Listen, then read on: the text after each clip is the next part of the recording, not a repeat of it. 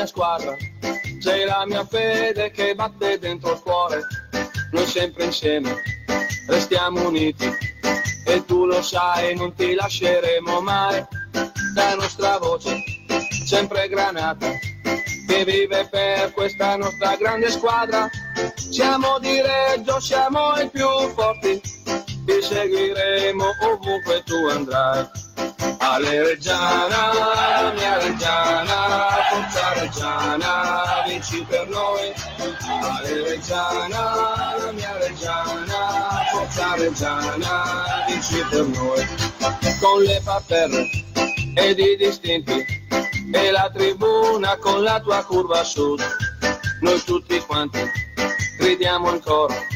Grande Reggiana, sei magica per noi, anche se perdi oppure vinci, la nostra fede per sempre rimarrà. Siamo di Reggio, siamo i più forti, ti seguiremo ovunque tu andrai. Ale Reggiana, la mia Reggiana, forza Reggiana, vinci per noi. Ale Reggiana, la mia Reggiana, forza Reggiana, vinci per noi. Ale Reggiana, la mia Reggiana, forza Reggiana, vinci per noi. Ale Reggiana, la mia Reggiana, forza Reggiana, vinci per noi. Anticorrente al Mirabel, Master Rabel, Pinecita, tutte ragazze e uomini nella sprayer. A mi ricordo magari a quella che era la carbonella, e svalacchi per ricordo. E i ragazzi, quelli che vengono, i gli sotto la curva, che era il ghetto, anticorrente al ghetto. Ma ricorda, mi ricordo gli velei, sta che metà la sera, non temna mai, i velei spaseres. Gli ve lo stadio col papà, la mamma, i versetto locali, al Reggiana, Reggiana, la mia Reggiana, forza Reggiana, vinci per noi. Ale Reggiana, la mia Reggiana, forza Reggiana, vinci per noi. Ale Reggiana, la mia Reggiana, forza Reggiana, vinci per noi.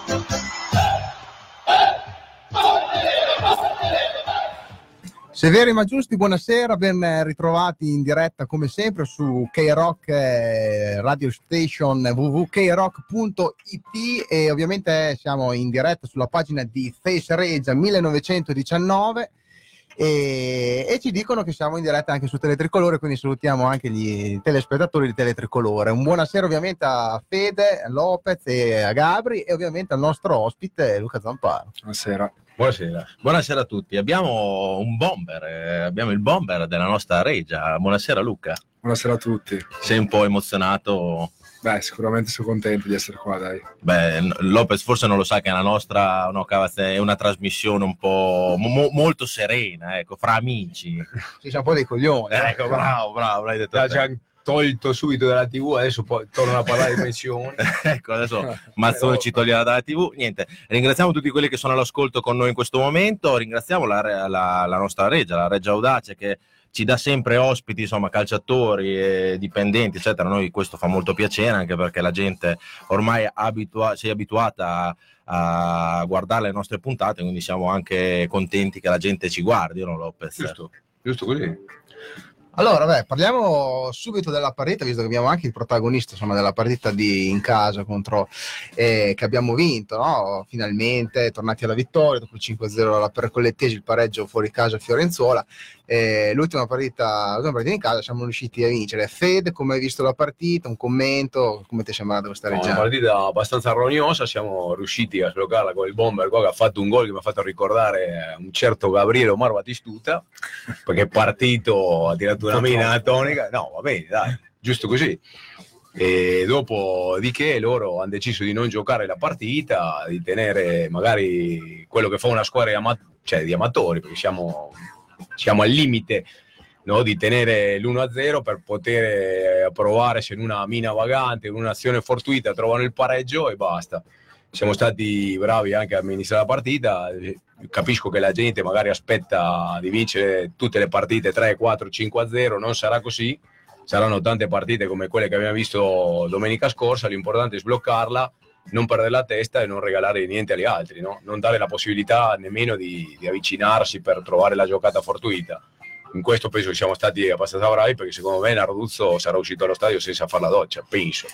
No, possiamo chiederglielo a Luca, Non lo so. con noi se Naruto Si è cambiato la maglia perché l'arbitro le ha detto di cambiarsi la maglia, però secondo me La prima domanda, Narduzza ha fatto la doccia. Eh, Narduzzo so se ha fatto la doccia, no, ha fatto, l'ha fatto. Salutiamo il grande Nardu, eh, che per noi è un mito. Sono stati bravi noi a non farli cacciare in porta sicuramente, perché nonostante la loro posizione in classifica non era una squadra da sottovalutare, come avete potuto vedere tutti, le squadre sono tutte, sono tutte uguali. Eh, a parte Fiorenzuola che finora ha giocato bene, le altre si difendono tutte se sei bravo a sbloccarla poi è anche difficile che te la recuperino. Eh, ha fatto un'analisi perfetta lui, abbiamo amministrata bene, è vero che probabilmente dobbiamo provare a chiuderla prima, però certe volte non è facile. Eh, con la pergolettese, per esempio, 5 occasioni e 5 gol. Non è sempre così, quindi noi cercheremo di migliorare sicuramente nella creazione di occasioni, però l'amministrazione della gara è, è sicuramente migliore delle precedenti, quindi stiamo facendo passi avanti. No, anche perché la Pergolettese, essendo una squadra che punta anche ai primi posti, prova anche a giocare le partite, quindi i primi dieci minuti ci ha messo in difficoltà, poi noi siamo, siamo stati bravi a passare in vantaggio e loro ci hanno provato sempre, andavano sempre in avanti, cioè, lentigione era diverso, cercava di, di- di addormentare la partita a centrocampo e provare a, a trovare l'azione fortuita. E secondo me ha picchiato anche un po' troppo, però questo Ci sta. è eh. una- ci sta, se li lasciano picchiare, picchieranno tutti. Ma invece quest'arbitro Lopez che si cambia la maglia, non l'avevi mai Ma visto? Eh, no. cambiatelo anche voi Sì, due. uno sono- perché- Eh, dopo, dopo ce la cambiamo, dopo ci cambieremo anche la maglia in diretta. Io e Lopez ce l'abbiamo uguale, qualcuno se la deve Abbiamo cambiare. l'accento diverso, Anche però... no non capisco chi parla. Oh, No, allora- detto questo, tredicesimo del primo tempo, succede una cosa che non si è mai vista, secondo me, nei campi italiani, o forse poche volte, ma a Reggio sicuramente no. Gli arbitri si stoppano, stoppano la partita e si vede l'arbitro che va verso gli spogliatoi, adesso verso il commissario, credo che ci sia stato anche il commissario de- degli arbitri, e decidono di cambiarsi la casacca, Ma Lopez. come è possibile? Cioè, io mi chiedo come è possibile, perché Eh, cioè, sono anche ve- negli amatori. Sono negli vent'anni che amatori- giochiamo 11 contro 14, questa volta era molto palese, allora le ha detto no, aspetta un attimo. Ah, però dire, anche negli amatori che io e Lopez conosciamo bene, prima della partita gli arbitri controllano le maglie. fanno l'appello, no? che l'arbitro è il signore vale per tutti, Zamparo. Numero 9, Vedi che Zamparo. La maglia è Luca, uguale. fa vedere la no? maglia, non dice l'arbitro, secondo me Sono questi... possibili. Spiegaci un po' te, Luca, insomma, so, l'appello c'è eh, ancora. Io non posso sbilanciarmi troppo. No, però- è chiaro, No, no, dici, no, però- no, l'appello c'è, però l'appello arriva c'è. l'arbitro, signore, vale per L'appello tutti, numero è una situazione che non ho, non ho mai visto neanche in televisione, quindi Voi dal campo cosa avete? Cioè, cosa... No, io appena iniziata la partita ho visto che cioè, erano uguali. Poi però mentre giochi magari sai non ci fai neanche più caso, poi ha fatto bene a fermare e cambiare perché non era possibile che avessero la maglia identica. Cioè, Cioè, se qualcuno faccia un'entrata cattiva contro l'arbitro, no, io sono Eh, l'arbitro. io sono l'arbitro, anche perché c'è... voi lo speravate. No, io speravo, io speravo. Beh, Lopez è- No, io speravo perché sì. l'arbitro, cioè, anche non è che mi è piaciuto tanto perché dopo otto minuti ha monito Cavagna perché ha fatto una trattenuta della maglia, no? Allora, da quel punto di vista dico, ok, va bene. Già misuriamo subito la febbre all'arbitro perché se mi ammonisce uno dopo otto minuti per una trattenuta della maglia, che secondo me l'ha monito perché l'ha visto in faccia, ha detto questo è un ragazzino, faccio il fenomeno e l'ha monito. Poi se Staiti o Rossi o fanno un fallo del genere, secondo me lo guardano in faccia e l'arbitro E pensa che l'arbitro Abbassa. aveva 24 anni. No, va bene, però, Giovane, però mi giovane. sta bene. Ma quante volte hanno preso della maglia quella da lentigione? 5-6 volte. Perché non li ha moniti? Cioè, se tu dopo 8 minuti hai dimostrato che una trattenuta della maglia la giudichi con un cartellino giallo, allora tutte le trattenute della maglia in tutta la partita vanno punite con il cartellino giallo. Se no, cos'è questo qua? Ma anche perché per chiudere il discorso dell'arbitro, insomma, di questa pantomima strana che è capitata al Giglio, ma ci siamo fatti spiegare anche un po' le regole da Michele Malpeli, insomma, che è il team manager della, de- de- de- della Reggiana, della, della Regia, e lui ci ha spiegato che insomma eh, gli arbitri prima della partita, come in tutti i campi del, del mondo, credo, vedono le maglie dei giocatori di chi sta in casa e di chi sta fuori, decidono la maglia loro, hanno l'ultima, diciamo, come si dice, Parola. hanno l'ultima parola. Quindi cambia un po' la regola dalla, dalla Serie C, eh, perché Michele ci ha detto che da- in Serie C eh, la squadra di casa decide la maglia, invece in Serie D la squadra di casa si deve adattare alla maglia. Come negli amatori, infatti. Poi Come negli amatori. Come gli amatori. Quindi l'arbitro, vedendo le maglie eh, verde fosforescente e eh, la maglia granata, ha detto: Sapete cosa mi metto io? La gialla fosforescente. Perfetto, bellissima Se scelta. qualcuno mi dà un passaggio, tiro in porta anch'io. Sì. Tolto questo, al 22esimo cosa fanno? Fanno cambiare la maglia a Narduzzo che aveva la maglia nera, che in quel caso lì, cambiandosi le maglie con dei direttori di gara, aveva la maglia uguale. Quindi il buon Matteo si è preso dagli spogliatoi, è andato a prendere la maglia, la maglia bianca e So che l'hanno fatto lavorare a Matteo questo Sì. weekend, eh? Co- corre avanti e indietro, prende le maglie anche dell'arbitro, quindi un saluto grande a, a, Matteo, a- sì. a Matteo. grande magazziniere. Allora, Luca, dici un po' come ti trovi a giocare in questa Reggiana, in questi modulo che cambia spesso, eh, perché non abbiamo ancora visto una Reggiana uguale all'altra, però come, come ti sei trovato inizialmente? Vabbè, io mi sono trovato sicuramente bene. Città e stadio e mi sono trovato bene, bello. E la squadra, cioè, i giocatori, i miei compagni mi hanno fatto subito sentire a mio agio, lo staff pure, quindi per ora non mi posso lamentare di niente. Speriamo che adesso continui ad arrivare i risultati, comunque siamo al quinto risultato utile consecutivo. Peccato per la prima partita che non ci stava sicuramente a sconfitta, però può capitare con una, in una situazione che non era ancora non era chiarissima perché alcuni giocatori appena arrivati, eh, comunque la squadra nuova, ancora in ritardo di condizione, può capitare. Peccato, però siamo sulla strada giusta. Io per ora mi trovo bene, non mi posso lamentare di niente. Il cambio di categoria, tornare giù è stato un problema? o- No, per venire qua no, sicuramente, perché è una piazza veramente incredibile. Quando sei in campo eh, non, non sembra di giocare la Serie D, perché ci sono 4-5 mila persone di domenica in uno stadio bellissimo, in un campo che cioè, in Serie C se ne vedono pochi di, di terreni di gioco così, è veramente bello, quindi non è stato sicuramente un peso. Funghi ne avete trovati in campo? No. No, funghi no, le han pulite tanti tutti. Sabbia, anche la sabbia hanno pulito, poi c'era la sabbia. La sabbia- No, domenica era perfetto. Domenica È venuta sull'erba, la sabbia è 1-0. Quando c'era la sabbia abbiamo vinto 5-0. Domenica Siamo forti a beach soccer, però Ma- dobbiamo migliorare con la... Di- buono. dice una cosa Luca, com'è giocare in Serie C e com'è giocare in Serie D? Cioè, ehm, noi ci siamo accorti, insomma, vedendo la Reggiana ormai da 20, 20 anni, 19 anni la Reggiana in Serie C, che c'è un calcio.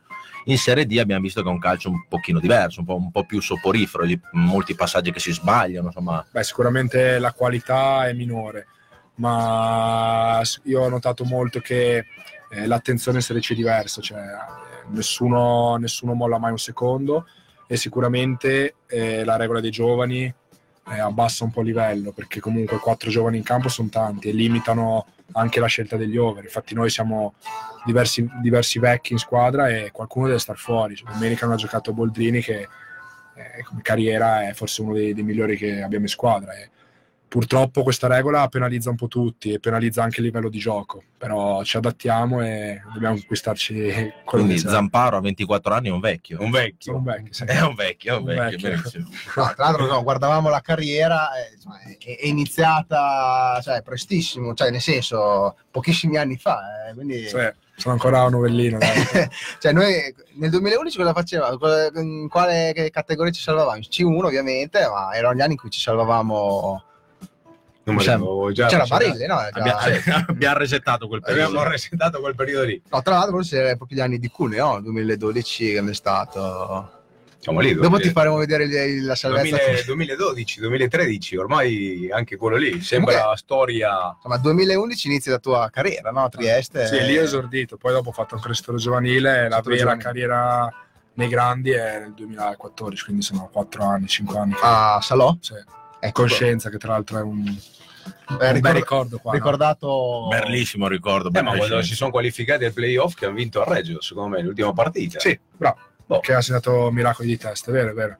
Quindi c'eri anche te. Sì. Eh, In panchina, che quell'anno non ho giocato molto purtroppo, però la squadra era forte. Società Salò? Com'è? La Forte, eh? città è una città sana. Quegli anni lì era, era una squadra molto giovane ancora, non era, non era quello che è adesso.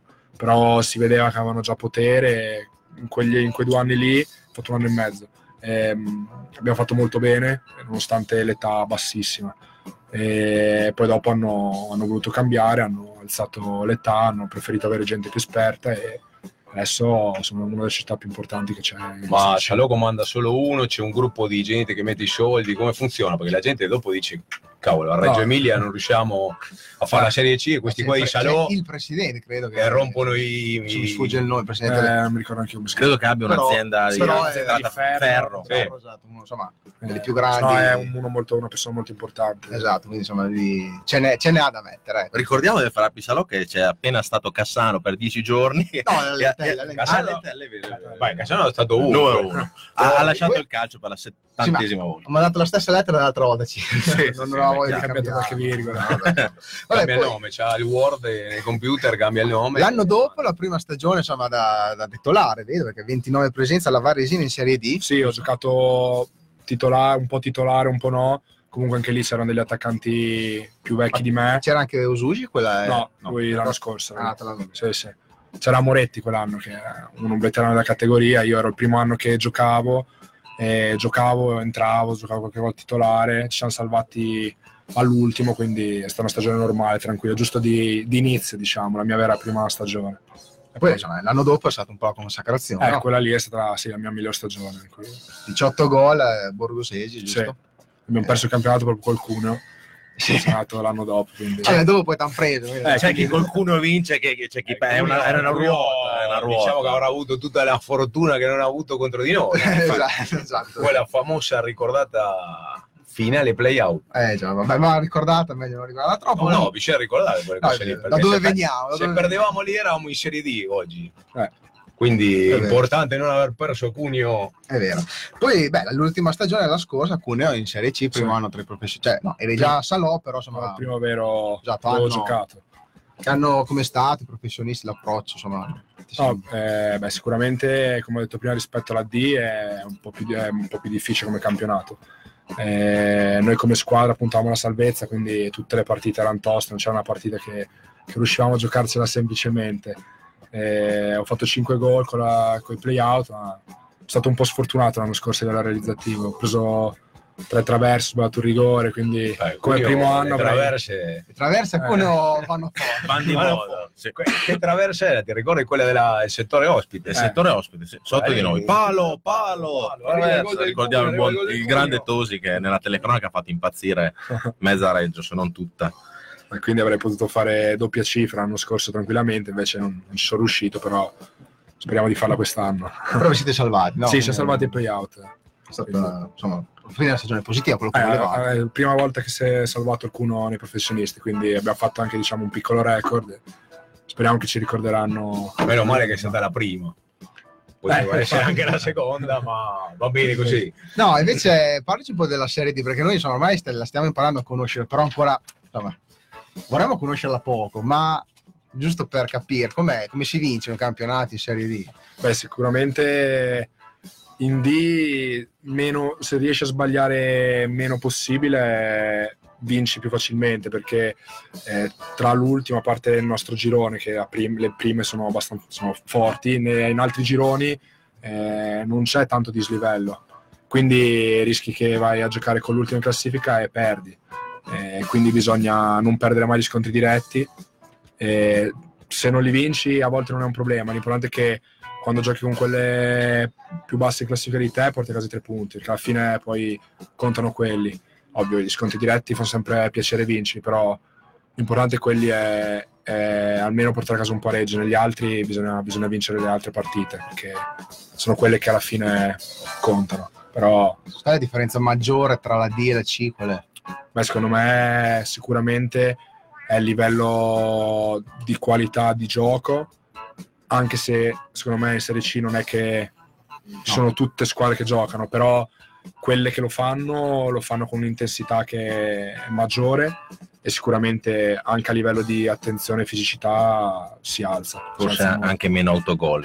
Eh, gli autogol no, non, che... che non è che giocano un gran calcio perché ci sono tante squadre di Serie C che non hanno ancora giocato, una cosa, una situazione incredibile. Sì. Ha ripescato oggi, ho letto che avevano ripescato la Ternana e la Pro Vercelli in Serie B, una, una cosa Sì, hanno allucinante. pescate, eh, Sì, ufficialmente. ufficialmente. Ah, hanno pescato... Eh, Sì, sì, sì, Tara l'ho letto contro io, pensavo, pensavo che fosse una... Quindi hanno giocato e... Eh, adesso non si capisce. Cioè la squadra di Magalini non ha ancora iniziato, sono alla decima giornata, non ha ancora Non giocato. ho ancora giocato. è vero. Oggi sono state rinviate 5-6 partite, l'importante è che non ripescano il Siena, che il Siena voleva, aveva fatto di tutto per andare in Serie B, non lo ripescano, poi si ripe- magari ci ripescano anche a noi in Serie, serie C. Domenica, Ritorniamo in Serie C così. Dom- domenica possiamo giocare con la Juve B a Reggio. Tra l'altro stava, sta vincendo tutto, cioè sta vincendo tante partite, Chi? questa è la Juve B. No, la Juve B, aper- cioè, Ah, l'ultima eh. L'ultima avrà vinto una partita boh. Che poi è il, il bello che questa Juve B se vince poi tutto il campionato non, non può far niente. non può far niente perché No, non no, può No, no, può andare in Serie, andare B. in Serie B? Non può andare in Serie A la Juve B. Ma in Serie B può. In Serie B si può andare. Vabbè, non vedi, può arrivare in Serie A. le, le cazzate del nostro calcio, eh, te ormai te ne sei accorto. Sì, ma no? faccio fatica anch'io a sapere tutte le regole. Guarda che. Tra l'altro, Comunque un calcio che riparte con Cristiano Ronaldo e con Gravina, Gravina, oh bravo. Ah, è vero, il presidente eletto con il 97,20% dei voti, praticamente tutti quelli che votavano non hanno votato perché era l'unico. E Quindi quindi uno che ha fatto le cose bene. bene in Serie C, perché da quando Gravina in Serie C ha diviso tutti i gironi, ha fatto fallire 10 squadre all'anno e l'hanno scelto per comandare il calcio che conta. Beh, è Quindi chiaro, eh, il calcio va così in Italia, Va- quindi va insomma, così, queste così. persone qua devono avere, devono avere potere, dei poteri. Mi meraviglio. Allora- Inizieranno a fare le squadre in Serie A, Però c'è Cristiano Ronaldo. eh. però c'è Cristiano Ronaldo e... Allora, leggiamo un po' di messaggi. Carmela Sernicola ci dice: Per favore, un saluto a Nicola, tifoso Granata Reggiano da da Salerno. Grande Nicola, salutiamo Nicola. sempre quest'anno Saluto, di- ciao, Nicola, ti aspettiamo allo Saluto, stadio. Quest'anno li mancherà perché erano sempre abbonati alla trasferta di Castellammare di Stabia. Ci mancherà pure a Eh, noi quest'anno. sì. Possiamo organizzare Niente- un'amichevole. Niente Sassi che arriva. Niente sassi che arrivano. Niente eh, Giaroni niente- che arrivano, no, perché noi abbiamo fatto Niente Godurria all'ultimo minuto. particolare che i- gli stabiesi ci hanno salutato con due o tre Giaroni nel Giaroni per noi sono i sassi nel- Ok. nei pulmini però siamo andati a casa tranquilli Riccardo Guidetti sempre sul pezzo grandi salutiamo Riccardo Alessandro Altimari un abbraccio dal vostro mister che questo ragazzo adesso te lo farò vedere è uguale al vostro mister Ah, Antonioli ok, Lui mi ha detto l'altra volta, non è vero, mi ha detto a Fiorenzuola, mi ha detto io sono più bello del mister. Ah, Io non Beh, dico... oh, dei è duro uomini, perché eh, il mister è veramente un bello. Cioè, sempre legato, è difficile, eh, sono più belli del mister. Che... Sì, no, l'abbiamo avuto anche qua e devo dire che si veste anche alla moda, insomma, è un giovinastro. È un mister figo, eh. Sì, diciamo. sì, sì. Eh, Galatina Andrea, buonasera a tutti, salutiamo Galatina Andrea, Simone Ferro Ferretti che ci saluta, eh, Galatini ci dice sempre che siamo in tv, quindi ok. Eh, grande Chicco, Severi, Maggi- Severi Sì, no, grazie l'inno. Severi perché questo è l'unico inno, ok, abbiamo detto dell'inno. Marchesi- Marchesini dice Zamparo sei il migliore acquisto di quest'anno, bravo. Grazie, speriamo che lo dirà anche a fine dell'anno. Dai. Allora, siamo Per il momento, Al momento ha fatto 5 gol che... Perfetto, ci possiamo anche toccare, 4 eh. gol, vabbè, ha fatto Questa è una gol. trasmissione che ci possiamo anche toccare Ci abbiamo preso, abbiamo pre- abbiamo preso- guarda, sì, abbiamo preso dai bomber che non avevano mai fatto gol. Vabbè, non Quindi, diciamo eh, niente. non presto, diciamo guarda, niente. allora No, no, no, ci no, sono- ci sono dei giocatori 4 gol è già per noi una è media. già una media alta, abbastanza alta, Non considerando dico- che siamo un quarto del campionato. Esatto. Elena Puglia, ciao belli, l'Elena, la ragazza che, la salutiamo. che sono venuti qua. Oh, un ciao al bomber, quindi saluta anche a te. Ciao. E poi andiamo avanti con i messaggi. Cavazza li trovi. Beh, c'è un messaggio di Luca Arzan che dice la squadra B deve stare obbligatoriamente in una categoria sotto la squadra A, qualsiasi categoria essa sia. In Spagna fino agli anni 90 fu emblematico il caso dell'Atletico Madrid. Squadra B promossa in, prima- in primera divisione e squadra A retrocessa in seconda. Quindi sono- praticamente ha fatto il il cambio. risultato fu che la squadra B, nonostante avesse vinto il campionato, fu retrocessa in 2B, cioè la nostra C, perché non poteva stare... Tutte e due nello Cioè, stesso. non poteva stare nella categoria sopra rispetto all'altra, capito? quindi l'hanno dovuta Quindi la retrocedere. Juve vince il campionato e retrocedi. La invece che andare in A l'ha messa in C perché l'altra è retrocessa in B. È chiaro, è chiaro. È giusto, dai. Laura Movilli che ci scrive: Cimu, smettila, il mister è più bello di te. Bene, salutiamo anche Laura che la, che la conosciamo. Allora, io direi di mettere su un pezzetto di un pezzo Sì, di, del. Lopez eh, che ormai ci regala Devo dei, scegliere- dei- scegliere io. Eh, L'altra volta mi hanno contestato qualche scelta, adesso sono partito con tutto. Stasera spacchiamo, andiamo a sentire. Questa è Arde la ciudad, che vuol dire Bruci la città, ma non è la canzone di quella italiana, come si chiamava? Che cantava Bruci la città. eh, Gia- Gianni- Gianni- Gianni, no. o- o Irene Grandi o Irene Grandi, eh, uno delle si chiama La Mancha di Rolando, un gruppo della periferia di Buenos Aires, Arde la ciudad, perché la squadra di calcio è tornata a vincere, il bomber aveva segnato. Ah, eh, la tifoseria viene giù, accendono dei fumogeni, dei- delle, beng- delle bengale che non si possono accendere a Reggio, però Cioè, no, noi Daspo. Simbolicamente le accendiamo. Fiorenzuola sì, eh, però... La tua squadra è tornata a vincere, torna la gioia nella città, quindi l'andiamo ad Poi c'è ascoltare. il bomber che segna, ce l'andiamo a ascoltare.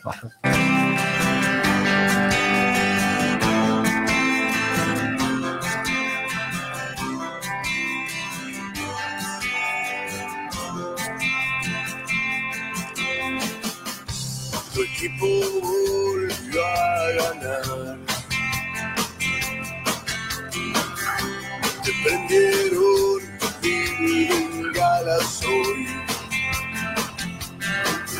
La banda grita tu nombre y ves como la popular se va a caer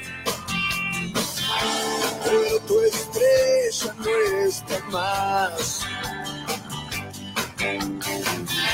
Se la llevó la mañana.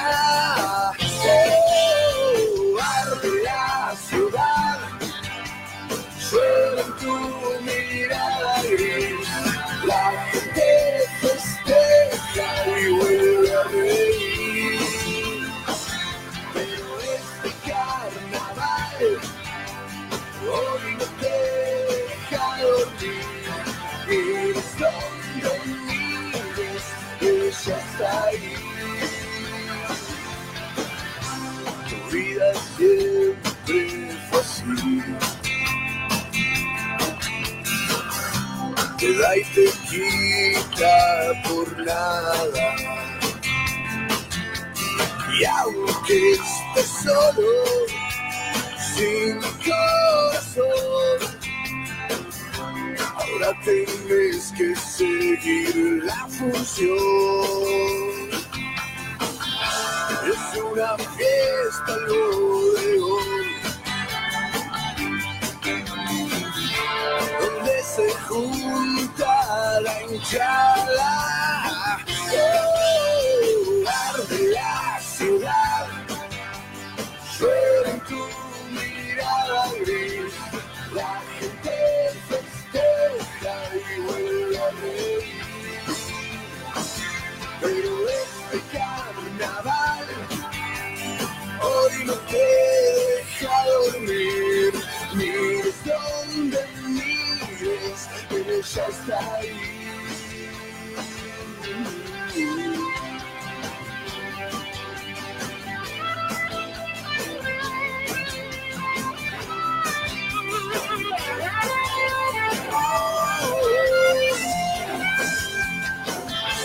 It's una fiesta, no.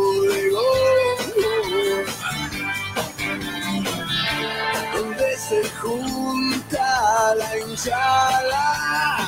Oh,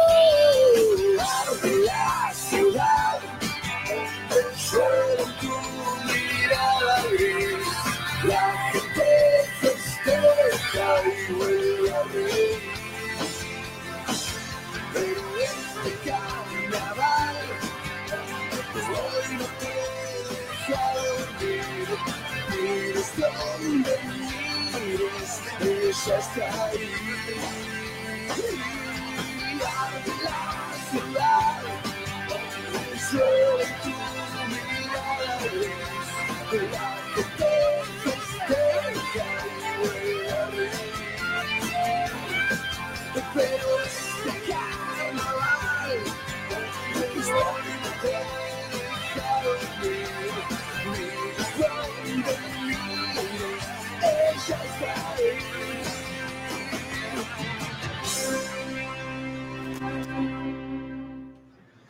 Tornati in diretta, Severi ma giusti, dopo aver ascoltato questa bella ballatona, non è da te, Fede? questa- Eh, sì, un po' di... Per accontentare Allora, tutti Ci i sta, per accontentare tutti così. Se no la gente si lamenta. Però vedo che c'è, stato, c'è stata una chiamata del- da parte del- dell'osservatore, giusto? Degli, degli Sì, altri. sì, ha che- chiamato de- l'osservatore radiofonico nazionale che ha detto che non riusciva a capire chi parlava, allora noi abbiamo provveduto e siamo qua in diretta. Ci ha cam- eh, Lopez è cambiato maglia perché così Sì, non facciamo l'errore Quando vado in trasmissione mi porto sempre 6-7 maglie, Così puoi scegliere. anche lui... Io. Allora, lui, è, lui è ospite, quindi sa noi che dobbiamo Diciamo, cambiare. Bravo, Bravo. bravo, bravo, cavolo. Dunque, pa- partiamo a parlare insomma delle- della tua avventura, dell'inizio della tua avventura qua in, eh, nella Reggiana. E sei arrivato qua a Reggio che avevi già giocato, come mi hai detto prima, al Cuneo, Sì. alcune partite di Coppa, Sì. tra l'altro segnando. Sì, eh, ho giocato l'ultima partita il 21 agosto in Coppa col Cune, quindi non Contro? con la Juve B. E ha segnato contro la Juve. No, con la Bissola ho segnato doppietta. Con la, segno, con la Bisola. Ah, con la Juve volevo segnare perché sono interista, ma non sono Allora, riuscito. no, niente. È impossibile segnare contro la Juve, è impossibile. No, e poi ho dovuto aspettare un mese, quindi il 21 di, di settembre, e ho saltato la prima giornata. Poi per fortuna ho potuto giocare la seconda. Dove avete giocato con la Juve? A, Ah, Alessandro. a Alessandria. Sì, giocano magari, 20.000 persone seguendo la Juve Sì, che ha però- rilanciato il calcio di Serie C. Tra l'altro tifosi dell'Alessandria che hanno protestato, striscioni, quante va per dire che insomma quello stadio lì è loro, giustamente. Quanta gente c'era? C'erano i pa- neanche i parenti dei giocatori della Juve. Chi va a vedere perché la sono Juve tutti stranieri, quindi probabilmente. Comunque niente, hai incominciato insomma, sei venuto via dal Cuneo, eh, hai fatto la preparazione, tu avevi già fatto la Sì, preparazione l'ho fatta col Cuneo. prima, quindi sei arrivato a preparazione iniziata della... Sì, no, sono arrivato Reggiana. che mancavano tre giorni alla prima partita col Crema. Sono arrivato il giovedì, quindi si stava già più o meno preparando la partita. Che non Eh. potevi già, si sapeva che non potevi giocare No. per questa legge che devi Sì. aspettare un mese, cioè quanto era un mese? Sì, 30, 30 giorni per essere tesserato. E poi dalla settimana dopo ho giocato e Come se cambiasse qualcosa, no? farti aspettare. Sì, non- so. cioè, una... non ho capito il significato. Sulla regola del calcio, sono le belle regole di questo calcio. Perché piacciono a noi. Eh, sì, sì. E Comunque poi massimo quest'anno rispetto perché interista, ha detto che era interista, sta giocando Il Barcellona. cioè Inter con il Barcellona, lui è qua Ma a parlare qua con noi. noi. E Pensa contento. Poteva dire c'è una cena Senza di squadra, aggiornamenti, tra l'altro, senza stavo- aggiornamenti. Io l'unico aggiornamento che ti posso dire del calcio che conta è che per Coppa Italia di Serie D Picerno sta vincendo a Cerignola 1-0. E queste sono che- Italia di Serie D che noi abbiamo pensa fatto il primo del Zamparo quanto gliene frega. fa- fallito. E già lì c'erano Il gli Antonioli, gli Antonioli punta- vatten, eh, già lì. Eh. punta per tutti.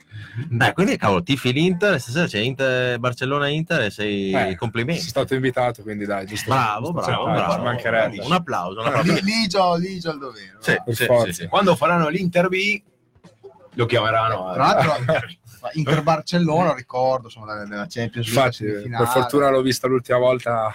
Dai, dai, era una partita un po' più importante Eh. quella di questa, dai, diciamo. Poi eh, abbiamo cominciato, riprendendo il discorso di prima, hai cominciato a fare gli ultimi tre giorni, insomma, ti sei aggregato al gruppo che già faceva il, eh, il loro ritiro, diciamo, se anche Sì. si può chiamare il ritiro. Eh, prime impressioni che hai avuto appena sei arrivato a Reggio?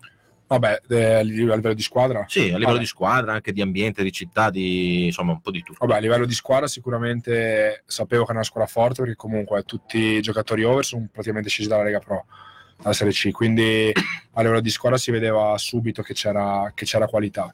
Eh, mancava un po' la condizione, come è normale che sia all'inizio, e soprattutto perché appunto alcuni sono partiti tardi. A livello di città mi, mi è piaciuta, anche perché ero a Cuneo che faceva freddissimo, quindi sono venuto qua e le temperature sono un po' alzate, quindi il giubbotto lo posso mettere un po' più tardi. Eh, no, eh, comunque sto bene qui e per ora mi trovo al meglio, mi lamento di niente. Beh, ci sta. Pensa che l'anno scorso avevamo un certo Carlini, un grande giocatore che adesso è nella Juve Stabia, che la Somorosa non poteva. Cioè, Reggio non è che la mandava giù tanto perché diceva c'è sempre la nebbia, c'è freddo, eccetera. C'è Sì, c'è ah, anche- che c'è stia un anno a Cuneo che ha nevicato Sì, sì. quattro mesi. Eh, quindi- infatti, infatti, salutiamo anche Max. e Noi siamo andati una volta a Cuneo e la partita si è gio- no, l'hanno, l'hanno rinviata per neve. No, una Ah, volta è stata spesso, rinviata eh, per sì. neve, dopo siamo andati una volta a giocare e c'era tutto il settore ospite pieno di neve, avevano Sì, spalato lì. Eh, avevamo abbiamo giocato, giocato, c'era un freddo incredibile. Abbiamo giocato fino a aprile, mi sa, con i mucchi di neve in parte. Sì, sì, sì. A marzo ha nevicato ancora l'anno scorso. Hanno detto che era l'unico anno che ha nevicato così tanto, lo sono beccato. Comunque arrivano cattivissime notizie dal Nou Camp. Qualcuno dice grande bomber.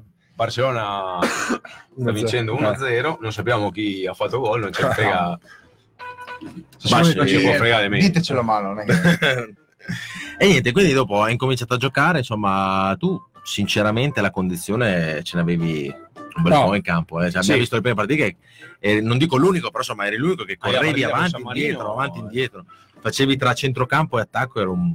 Vabbè, sicuramente rispetto ad altri ero avvantaggiato con la condizione perché avendo iniziato prima avevo- ero entrato prima in forma. Poi comunque è un po' nelle mie caratteristiche correre, quindi eh, l'ho dimostrato in campo in queste partite, spero di, di continuare a giocare così. E è arrivato un- Arrivano messaggi. Esatto. Se sento che ridono qua. È arrivato un messaggio un pochino. Eh, un certo Maurizio Zamparo, che Eh. credo che tu conosca, dice a so livello, chi sia. a livello di città per te uguale prendi le multe sia a Cuneo che a Reggio. eh, quindi- Ecco, allora salutiamo il papà di Luca Zamparo che è Maurizio, la mamma che ci ha scritto prima, ci ha mandato la faccina con i cuori al si chiama Friuli avevamo il 99% di share, eh, tutto il mondo nel Friuli Sì, ci sta guardando, ci oggi, sta nessuno, guardando. Salutiamo il Friuli. nessuno guarda Un po' di la Champions pubblicità League. Ma do- dove l'hai presa la multa a Reggio? No, Eh, l'ho presa al parche- il primo giorno che sono arrivato, ho parcheggiato in centro, sono stato in agenzia con Spanò che dovevo vedere di una casa, ho messo il ticket e per 10 minuti ho messo la multa. Eh, qua non perdono. Dice, un po' Passata- ma c'è della gente che Un'ora dopo sono andato a fare la visita al dottore a Correggio, Altra multa. ho preso una multa Ah, a Autovelox. Ma io, io voglio Auto- dire, auto- Guarda, auto- 4 km orari in più ha messa multa.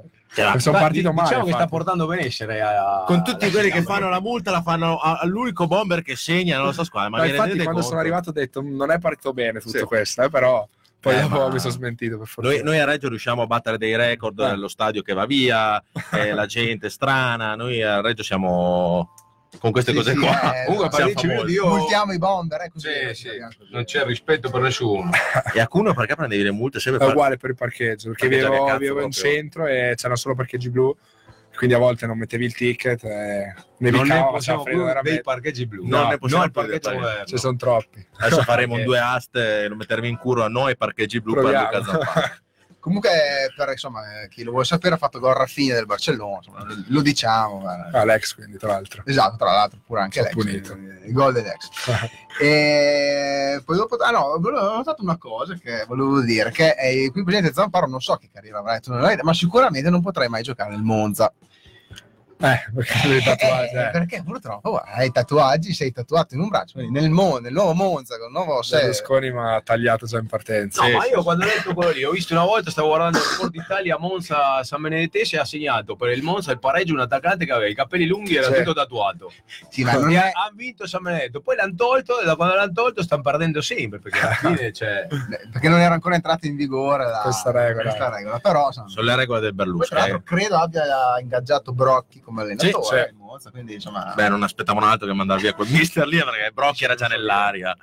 vabbè, insomma, comunque, scelte curiose. Vedremo- Diciamo che anche se vinceva 3-0 diceva che dovevamo vincere 6-0 lo cacciava via lo stesso il mister perché mettere- Brocchi, eh. Mi spieghi la tua esultanza che adesso ti chiamano arciere? Hai sempre Sì. fatto quell'esultanza lì alla Caracciolo, no? Era Caracciolo. No, era Calaio. Calaio, Calaio. Sì, che non è che No. a noi proprio ci stia proprio. Ah, ah, Speriamo di cambiare almeno io, stavi Ecco. simpatico. No, è con un mio amico, mio ex compagno di squadra. eh, deciso- volevo decidere una esultanza per la mia carriera perché mi sarebbe piaciuto farmi dare un soprannome. E tra le varie è stata fuori questa. Ho segnato la domenica subito dopo e da lì la faccio quasi sempre, diciamo. eh. Speriamo che mi porti bene. Adesso, tra l'altro, noi tutti gli attaccanti che sono venuti qua in- l'anno scorso, come Altinier, eh, eh, Cesarini, eccetera, eh, abbiamo- ci siamo sempre accordati su un'esultanza particolare perché noi ci abbiamo Però così la la fa. tocchiamo, dai, la fa- portando bene, la lasciamo casomai deve fare la doppietta, una ce la può, una ce la può dedicare, dai, una. Perché noi portiamo bene, adesso non vogliamo portarti sfiga Ok. proprio a te, però eh, è venuto la- l'anno scorso Altinier qua con noi che non faceva mai gol e dopo ha fatto la doppietta eh, la domenica successiva. Quindi dopo, dopo ci pensa, se avete delle esultanze da, da- darci una mano per eh, Sì, no, arrivano anche senza un po' degli avvertimenti. eh. nome Degli avvertimenti, eh. Presidente, mi sa. Presidente Luca Quintavalli che ci scrive, ci dice Arciere alle 22.30 a letto il presso. Grazie, salutiamo. Luca. Ah, la Luca.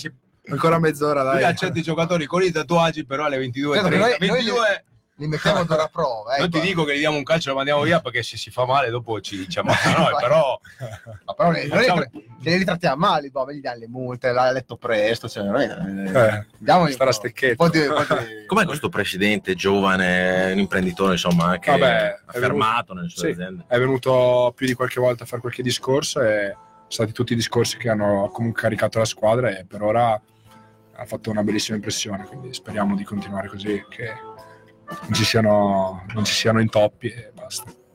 Molto bene. Allora, alle 22.30, però la nostra trasmissione dura fino alle 22.50. Luca, dacci una mano. paghiamo- Pagherò la una multa, mano. di- Paghi- L'altra e paga la multa. io Io fette da bere, io pago la multa, facciamo un giro. Giusto, giusto, cavaz. No, eh, insomma, eh, parliamo un po' anche delle squadre di questo girone, perché insomma, qualche squadra buona c'è, Eh, eh, anche se poi alla fine, insomma, inutile girarci intorno che il Modena è l'avversario da battere. No? Vabbè, sicuramente rispetto ad altri gironi ci sono diverse squadre toste. E il Modena è sicuramente una delle squadre più forti, ha una squadra molto esperta, ma per ora le stanno, sta andando tutto bene, perché comunque non hanno ancora mai perso, hanno perso una partita, ma io credo che in ogni stagione ogni squadra ha il suo momento di, di difficoltà. Io spero che il nostro l'abbiamo passato all'inizio, quando comunque, come ho detto prima, eh, eravamo in ritardo di condizione tutto. E quindi ora abbiamo 5 punti in meno, potevamo averne qualcuno, qualcuno di meno di distacco, però il campionato è lungo e i cavalli vincenti si vedono alla fine della corsa. C'è ancora tempo. Sì, sì, no, sicuramente. Appena iniziato, ognuno deve trovare le sue quadrature, quindi è giusto che loro stiano facendo il loro percorso, ma sicuramente noi non abbiamo paura di loro, ma gli altri devono avere paura di noi, quindi noi continuiamo sulla nostra strada. Questo è lo spirito giusto. Tra l'altro, insomma, Modena che deve ancora incontrare tutte le squadre che noi abbiamo già incontrato, primi in classifica, cioè le prime della classe, insomma, Pergolettese, Fiorenzuola, Crema. Inizia adesso, eh, già due o tre partite, gioca col Crema. Già in casa col Crema, sì. col Crema, poi pensa al Fiorenzuola o comunque a Pergolettese, insomma, inizia ad avere anche lei Fiorenzuola che è una squadra strana perché a noi ha dato filo da torcere No, ma ha detto adesso Fiorenzuola va a classe ha perso col classe che come ci diceva anche Roberto Tegoni la settimana scorsa, c'è la stampa dopo partita, ha detto peccato che quest'anno ci sono Reggiana e Modena perché altrimenti insomma, Sì, la- potevamo vincere noi ecco, eh, il campionato, ottima squadra. no? Sì. Eh, conosco il mister che era a seconda scienza quando io ero a Salò, Ah. quindi ha preso un po' del suo gioco, diciamo. Eh, giocano molto bene, è una squadra giovane, quindi magari quello alla lunga può, può, un, pena- può un po' penalizzare, però sono un'ottima squadra, noi, a noi ci ha messo sotto. Quindi... a me quello che mi ha impressionato di più del Fiorenzuola è che ogni volta che attaccavano il portatore di palla c'aveva 5-6 opzioni in attacco compagni sempre da giocare la palla no? che fai fatica a vederlo in Sì. serie D È una squadra No, che no, una squadra con tante, tante opzioni in Cosa, attacco no? secondo te cosa vi è mancato a Fiorenzuola per avere quel- quello scatto in più per, per Eh, vincere? probabilmente eh, la differenza è che abbiamo dom- eh, dom- rispetto a domenica che domenica l'abbiamo abbiamo segnato subito perché io ho avuto una mezza occasione anche la partita prima che era più o meno simile che ho, ho saltato il difensore e volevo calciare sul secondo palo come ho calciato domenica mi è partita sul primo. E quindi magari lì segni e poi non prendi gol e vinci 1-0 quindi a volte anche semplicemente il fare gol subito cambia l'analisi della partita. Sicuramente questa domenica abbiamo avuto il pagno del gioco, mentre la- quella partita precedente no. E loro l'hanno preparata molto bene. A volte c'è anche il merito degli avversari, perché loro veramente hanno giocato una gran partita. Noi abbiamo faticato a, a capire come prenderli, perché a volte ci hanno messo in mezzo con, con varie triangolazioni e noi eravamo un po', un po' in alto mare, anche perché comunque la prima volta facciamo quel modulo, quindi dovevamo capire un po' le varie uscite, le cose, però eh, loro comunque va del merito anche a loro. cioè. Come giocare insomma, con una difesa, con Spanoro, Rozio. È meglio averli squadra che contro, sicuramente. Poi da attaccante, Eh, da attaccante. No, che poi tra l'altro, se mi ricordo bene, in quel differenzuola c'eravamo io e Lopez, perché il Cavaz era un po' più spostato, che vi hanno dato un fuorigioco inesistente sull'Ura. Eh, su di me. Bravissimo, bravissimo. E qu- Eh. quanto vi siete arrabbiati per il fuorigioco lì? Tra l'altro eravate Eh, due contro sì, due, io mi, sono, mi sono arrabbiato parecchio. eh. Infatti è più o meno la- l'azione di domenica. Cioè, ha Sì, tenuto sì, il uguale. gioco, quindi ti dico, cambia l'analisi per una semplice azione. Magari la domenica prima succedeva uguale, vincevi 1-0 e sembrava che la partita fosse stata diversa, invece magari sarebbe stata la stessa. E- Però sì, quel fuorigioco lì non so ancora se, perché dalla quadra- inquadratura che abbiamo noi non si vede bene, però domenica non ci hanno fischiato, la domenica prima sì. E tra l'altro non ti dico le imprecazioni che, fa- che fa il buon, il buon Fede, perché Fede con gli arbitri è magnanimo. Io eh. sono buonato. Lui, quando era l'anno scorso nei distinti faceva tutta la scalinata, veniva giù con Adesso i no, guardalinee. sono in alto, adesso è in alto, deve, Sto- deve sto inventando un sistema con carrucole per scendere sì, co- come ti manca questo contatto con- diretto con il direttore? Eh, mi manca, gara? mi manca. Devo dire che, ti- come ti dicevo prima, sto inventandomi qualcosa, sai, come quelli che fanno rafting o che si tuffano con le corde, uno sport estremo, perché quello mi ha fatto, m'ha fatto innervosire abbastanza l'arbitraggio, perché non è possibile che la partita con il Lentigione, se non sbaglio, c'erano ammonito 4-5 giocatori e fare i cattivi non so quanti ne abbiamo fatti perché se non ha, non ha ammonito al 10 per l'entrata che aveva fatto sulla linea poi mi ammonisce Ponsat per un fallo normalissimo. Cioè la gente a volte dice ah non c'entra niente, c'entra perché l'economia di un campionato, quando tu tutte le domeniche c'hai 5 o 6 ammoniti senza fare dei falli, vuol dire che ogni 4-5 partite c'hai mezza squadra in diffida, no? Che poi magari non possono fare un fallo o ti saltano la partita. E non siamo come in Lega Pro che se ti diffidano un difensore metti un altro fai qua se, se vai in diffida un ragazzino o un 2000 o un 99 sono amari eh, perché cioè, ti devi reinventare tutta la squadra Devi chiamare dei junior sono ancora un po' più sotto Sì. perché è un casino. Comunque ci scrive Mauri Granata che ci dice Zamparo se non sbaglio è di Latisana, Giusto. che l'abbiamo detto prima, provincia di Udine. Udine. E lui scrive Latisana, poi ha messo chiaramente Latisana in, in, eh, in foto, e si, si sa porta benessere, ma soprattutto i, gol- i quattro gol in cinque partite del Bomber ci portano tanto benessere. Mi ha fregato la, la battuta perché la Tisana è abbastanza tranquillo lui, quindi si Eh, vede che la Tisana poteva. Mia moglie mi ha detto poteva essere anche di- digestivo, diuretico. Ha, mi sono informato Grande, che salutiamo eh. Leli che tutte le volte le ci lascia fede qua. Beh, eh, Gabriele Menozzi invece dice che secondo me si vedrà la vera regia a gennaio. Beh, sicuramente è uno dei momenti un po' più, più topici del campionato, quello lì. Eh, infatti l'inizio a volte è ingiudicabile perché tutti devono trovare ancora i propri, i propri meccanismi.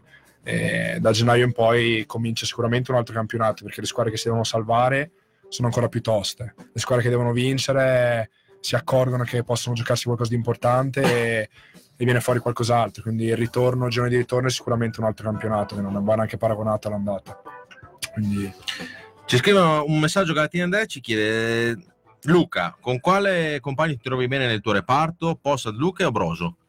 Beh, ognuno ha le proprie caratteristiche mi trovo bene con tutti quanti, cioè non è un, una frase fatta, perché eh, con Broso, magari lui essendo un uomo d'area, a volte eh, ti dà una mano nelle palle sporche, magari fai qualche, qualche metodo di rincorsa in meno, perché comunque ha caratteristiche abbastanza simili alle mie, quindi ci alterniamo quel tipo di lavoro.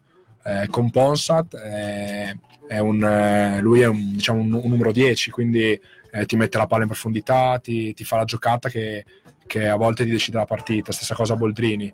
Eh, e Luca invece è un esterno che è veloce, ti attacca la profondità, quindi a volte magari non sai cosa fare, lo mandi in profondità e, E lui e lui corre. Va, Quindi va e quindi lo chiamavano Forrest Gump. guardate che si trovi in campo con No, gli altri, non in panchina di fianco a parlare. Poi Guarda, è una poi- frase fatta perché comunque Però- con tutti quanti siamo andati bene, quindi non è uno veramente uno vale l'altro. Sì, anche lo stesso Broso che è venuto con noi in trasmissione fa un lavoro Sì. particolare che forse in molti non notano. non lo fa vedo. il la classico lavoro sporco che- dell'attaccante. Ah, infatti, eh, per gli allenatori un giocatore così è sempre importante perché eh, fa de- del lavoro che magari a volte non si nota.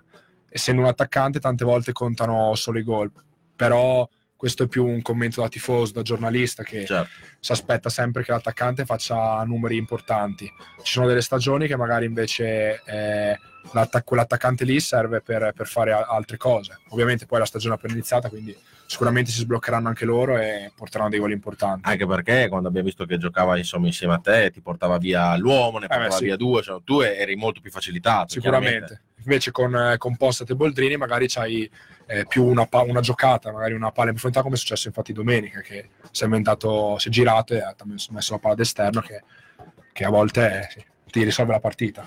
Attenzione, arriva una precisazione da eh, Iabo Nadalino, non so se lo conosci, Eh, che sì. dice, ma qual è la tisana? Muzzana, grande zitto. Eh, no, è il, mio, è il mio paese d'origine, è Muzzana, quindi Ah, ok. Ci siamo eh, precisi. sì, sono nato Allora, a Tisana, ma Muzzana, Muzzana. C'è la rivalità, si menano Ci sta, per là, com'è? ci sta guardando tutta le- la gente del Friuli. Per esempio, quando gioca Muzzana contro la Tisana, vietano la trasferta, vietano la vendita di alcolici, non si può avere la grappa. Eh, non credo. Uno è Serie D e l'altro penso è prima categoria, quindi non credo si incontrino. Massimo Ca- Castellari ci scrive per Zampa ha incontrato, ha incontrato la regia d'avversario se sì che idea ti, Eh, ti sei l'ho fatto incontrata, ma era tempi? molti anni fa, quindi sinceramente la partita non me la ricordo neanche tanto. Noi ci giocavamo i playoff, quindi dovevamo vincere per forza. Non mi ricordo neanche chi c'era, sinceramente, a Reggiano. Non so se c'era già Spanò o non ancora quell'anno. Che all'epoca era tu giocavi nel... Nel salone. No, no, Francia. c'era, Ah, no, era era, l'anno era l'ultimo anno che non c'erano le, secondo me non c'erano le Bravo, retrocessioni giusto, giusto. Eh, lui è arrivato l'anno dopo. e che io non mi ricordo mai lo stadio desolato come quella volta lì. parlato. Eh. Cioè la curva era praticamente... Perché non ci era- si giocava. Non contava più. No, no, c'erano striscioni 10.000 a San Siro, adesso guardi in giro per contestare Barigli. il presidente. All'epoca sì. Non c'era nessuno, nei distinti eravamo in 30 o 40 del Vandelli, è venuto, abbiamo applaudito e salutato l'allenatore del Salò, che era venuto lì Eh. sotto di noi, c'era un gruppo dei tifosi del Salò che era venuto a tifare, che hanno fatto il coro rivendicando che lo stadio Giglio era di proprietà della Reggiana. Quello lì è stato bello. che- Me lo ricordo io perché quando viene una tifoseria da fuori e dice che lo stadio quello lì è di proprietà della Reggiana, mi, mi fa sempre piacere. È bello. Siano del Salò o di qualsiasi altra squadra, no? Eh, Massimo, Luca Franceschini ci sei andato bene con tutti perché loro eh, si adattano a te che sei più forte in rosa in attacco. Parere mio con Ponsat siete perfetti. Vabbè, grazie del complimento. Eh, speriamo di, di dimostrarlo anche nelle prossime partite, dai. No, con, con Poso c'è anche un bel rapporto fuori dal campo. Eh, lui ha aspettato il suo momento, come, come altri che non avevano giocato. Eh, quando ti alleni bene sei sempre, sei sempre sul pezzo, come si suol dire, in campo, poi appena capita l'occasione dimostri. Infatti lui, eh, avendo le qualità, appena è capitata l'occasione ha dimostrato che, che vale questa squadra. Quindi è giusto che si meriti i complimenti anche lui. E invece, insomma, personalmente, per quanto riguarda gli, gli under, eh, mi sta impressionando molto Cavagna, che secondo me è un. Insomma, No, Cavagna è un over. Eh, scusa, Cigano, Ah, cioè, me li confondo sempre. Eh, no, ma impressionante perché sta giocando veramente insieme a Spano e Rozio, che sono due mostri. Diciamo, Sì. per la categoria sta giocando in maniera Vabbè, lui gioca pure eh, centrale di sinistra, quindi col piede, Esatto. col piede sbagliato e anche a me, soprattutto nelle ultime partite, cresce a livello esponenziale. Magari all'inizio, quando l'ho visto alle prime partite, comunque aveva le sue difficoltà che ci stanno benissimo, le prime partite in carriera, ma ora veramente ha fatto una crescita importante e avere dei giovani così ti agevola sicuramente, perché ti alzano il livello, quindi sicuramente si sta meritando quello che sta facendo e io spero vivamente che sia per noi che per lui continui su questo livello. Si vede anche perché c'ha, c'ha dei compagni di squadra che si vede anche dell'atteggiamento che ha, no? come, come cerca di imparare, e la voglia e come sta tirando fuori le palle veramente perché penso che in Serie D di un ragazzo che viene a giocare in Serie D che deve fare primavera. eh, ma di una primavera a giocare in una, in una Serie D con quella concorrenza con, in que- con quella concorrenza in difesa, però con quei due Eh. fenomeni che c'hai di fianco, cioè, c'hai tanto da imparare. eh. Sì, sì, Cioè, se, cioè, la tua nata, Giusto. la vai o la spacchi, eh? sì, sì, no, lui quest'anno può essere un anno in cui, in cui impara tanto perché eh, cioè, rischi che comunque con una difesa così non giochi perché ci Sì, sono sì. due centrali che giocano in C titolari, quindi qui per noi sono un lusso. Sì, in alta Invece lui- in alta, eh, in alta Serie In alta C, cioè, mica... Eh, Infatti, tra l'altro. Ti faccio questa domanda qua che è un po' una mera curiosità, così dopo casomai mandiamo un altro un pezzo del Mon Lopez. E secondo te mh, Osushi che, gioca- che tipo di giocatore è? Perché l'abbiamo visto, insomma, per noi è molto bravo, eh, però è delle volte, insomma, No, eh, cioè, recupera- pe- perde tre palloni, ne recupera cinque, insomma, com'è giocare con Vabbè, lui eh, fisicamente mi ha impressionato. mi ha impressionato. Eh, non avevo mai giocato assieme a lui, lui aveva giocato a Varese quando io nei giovanili, quindi un po' avevo sentito parlare di lui, ma ha impressionato a livello fisico perché quando riparte è imprendibile, cioè veramente non lo, non lo butti giù, non pensavo, pensavo fosse più un recuperatore palloni e basta, invece anche nelle percussioni è, è veramente, è veramente importante. Eh, pens- pensate che a È volte... imprevedibile, Sì, è eh. impre- eh, Anche no, tu, eh, No, beh, eh sì, lui... cioè, nel senso, il suo comunque- bello è l'imprevedibilità, però un comunque- attaccante come te come fa? a- Vabbè, lui magari non ha molte, non ha giocate molte eh, per, per farti far gol, ha più giocate di raccordo, secondo me, quindi eh, ah, è un altro tipo di giocatore. Eh, comunque lui ha fatto praticamente solo Serie B in carriera, quindi probabilmente qualche giocata che, che vede lui non la vediamo noi. Eh, pensate che a volte sta in panchino Sugi, quindi cioè, il livello della squadra è veramente, veramente ottimo. Cioè, lui ha Ah. fatto solo Serie B, quindi nel senso il primo anno l'anno scorso che ha fatto DD per dei problemi fisici che doveva recuperare, quindi poteva far, doveva far quello. Quindi Il livello della squadra è alto. Allora, eh, in- intanto mh, prima di mandare il pezzo del buon Lopez, mh, casomai dopo lanciamo il numero di telefono per chi vuole eh, intervenire nella nostra trasmissione con, eh, con Luca. se vi vuole chiedere qualche cosa, eccetera. Però nel frattempo ci andiamo a ascoltare. Adesso domenica dobbiamo andare a Pavia, una partita molto importante. Ricordiamo alla gente che per fare il biglietto c'è andare in sede della Reggiana con una copia del documento. Cioè, sembra una cosa Poi eh, incredibile. dei redditi. Se eh, qualcuno vuole portare la pipì e si sveglia al mattino, fa la pipì in una bottiglietta e la porta. Tra l'altro, belli- non è colpa della, della Reggio Audace, della Reggiana, insomma, però abbiamo già visto chi ha fatto il biglietto oggi. È un classico biglietto da cinema, perché i biglietti della Serie D sono biglietti, sai, quelli vecchi da Ah, cinema. ok. Ma te sei ancora giovane, con il nome e cognome scritto sopra Biro. Quindi, Ah, insomma, Però uno deve fare. Deve port- cancellabile o no? Puoi No, no, perché no, devi non portare la cancellabile. fotocopia, devi portare la fotocopia del documento, se no non ti danno il biglietto. Che Chiaramente- poi senza fotocopia, senza documento, restrizioni che hanno, hanno voluto la questura di Pavia. la questione di Pavia. Che sono andato a vedere, sono andato a leggere la provincia Pavese, un grandissimo giornale, a me piace andare a leggere Di curiosità. Lo le sappiamo. curiosità. Oggi hanno rubato in un banco, hanno fatto saltare per aria un bancomat e hanno bruciato anche le banconote che erano dentro tutto. E c'è un bel articolo che dice che a Pavia sono, sesti, sono al sesto posto su 106 province per furti in appartamento e truffa agli anziani. No? Quindi sono delle Eh, cose. capisci le cose. 24 anni allora. Ecco. Cioè, sono al sesto posto, sono fuori del playoff in questo momento de- dei furti in appartamento. Loro si vogliono migliorare. Noi come siamo E messi? quest'ore io, secondo me, siamo lì vicino. Sì, Cioè, noi non, se- noi non siamo al. Bronx né Beverly Hills, però Tutto per giustificare i nominativi sui biglietti. No, no, cioè, quest'ora ha detto che la, eh, la cosa più importante è la prevenzione e quindi per prevenire i furti in appartamento e la truffa agli anziani, chi vuole andare a vedere una partita di Serie D, Non, non biglietto non mi biglietto nominale deve No. andare con un, perché non si sa mai che uno si perde, non trova lo stadio e gli fa una truffa a un anziano di Pavia Bravissimo. e, qui- e quindi E quindi? troppa repressione poliziale Eh? no? per andare a vedere una partita di Serie D non è possibile. Andiamo a sentire un gruppo argentino che mi piace assai, che si chiama Tango 14, Repressione Policiale, che racconta la storia dei ragazzi che seguono le squadre del calcio minore per la periferia da Buenos Aires e hanno a che fare tutti i sabati e le domeniche con la repressione policiale.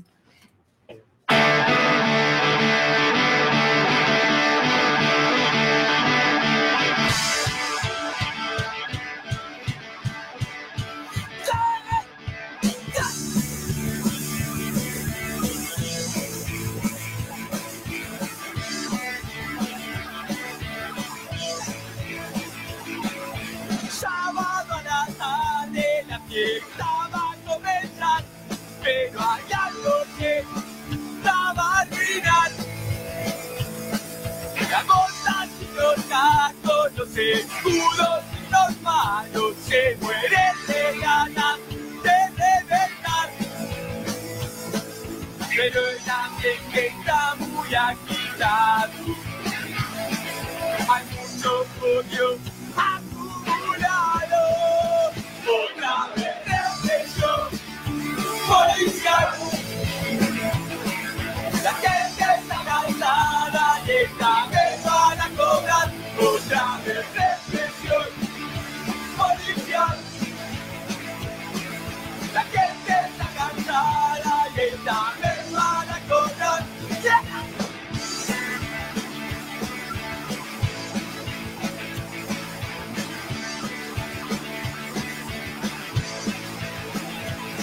Está la caballería, está la infantería, barra brava,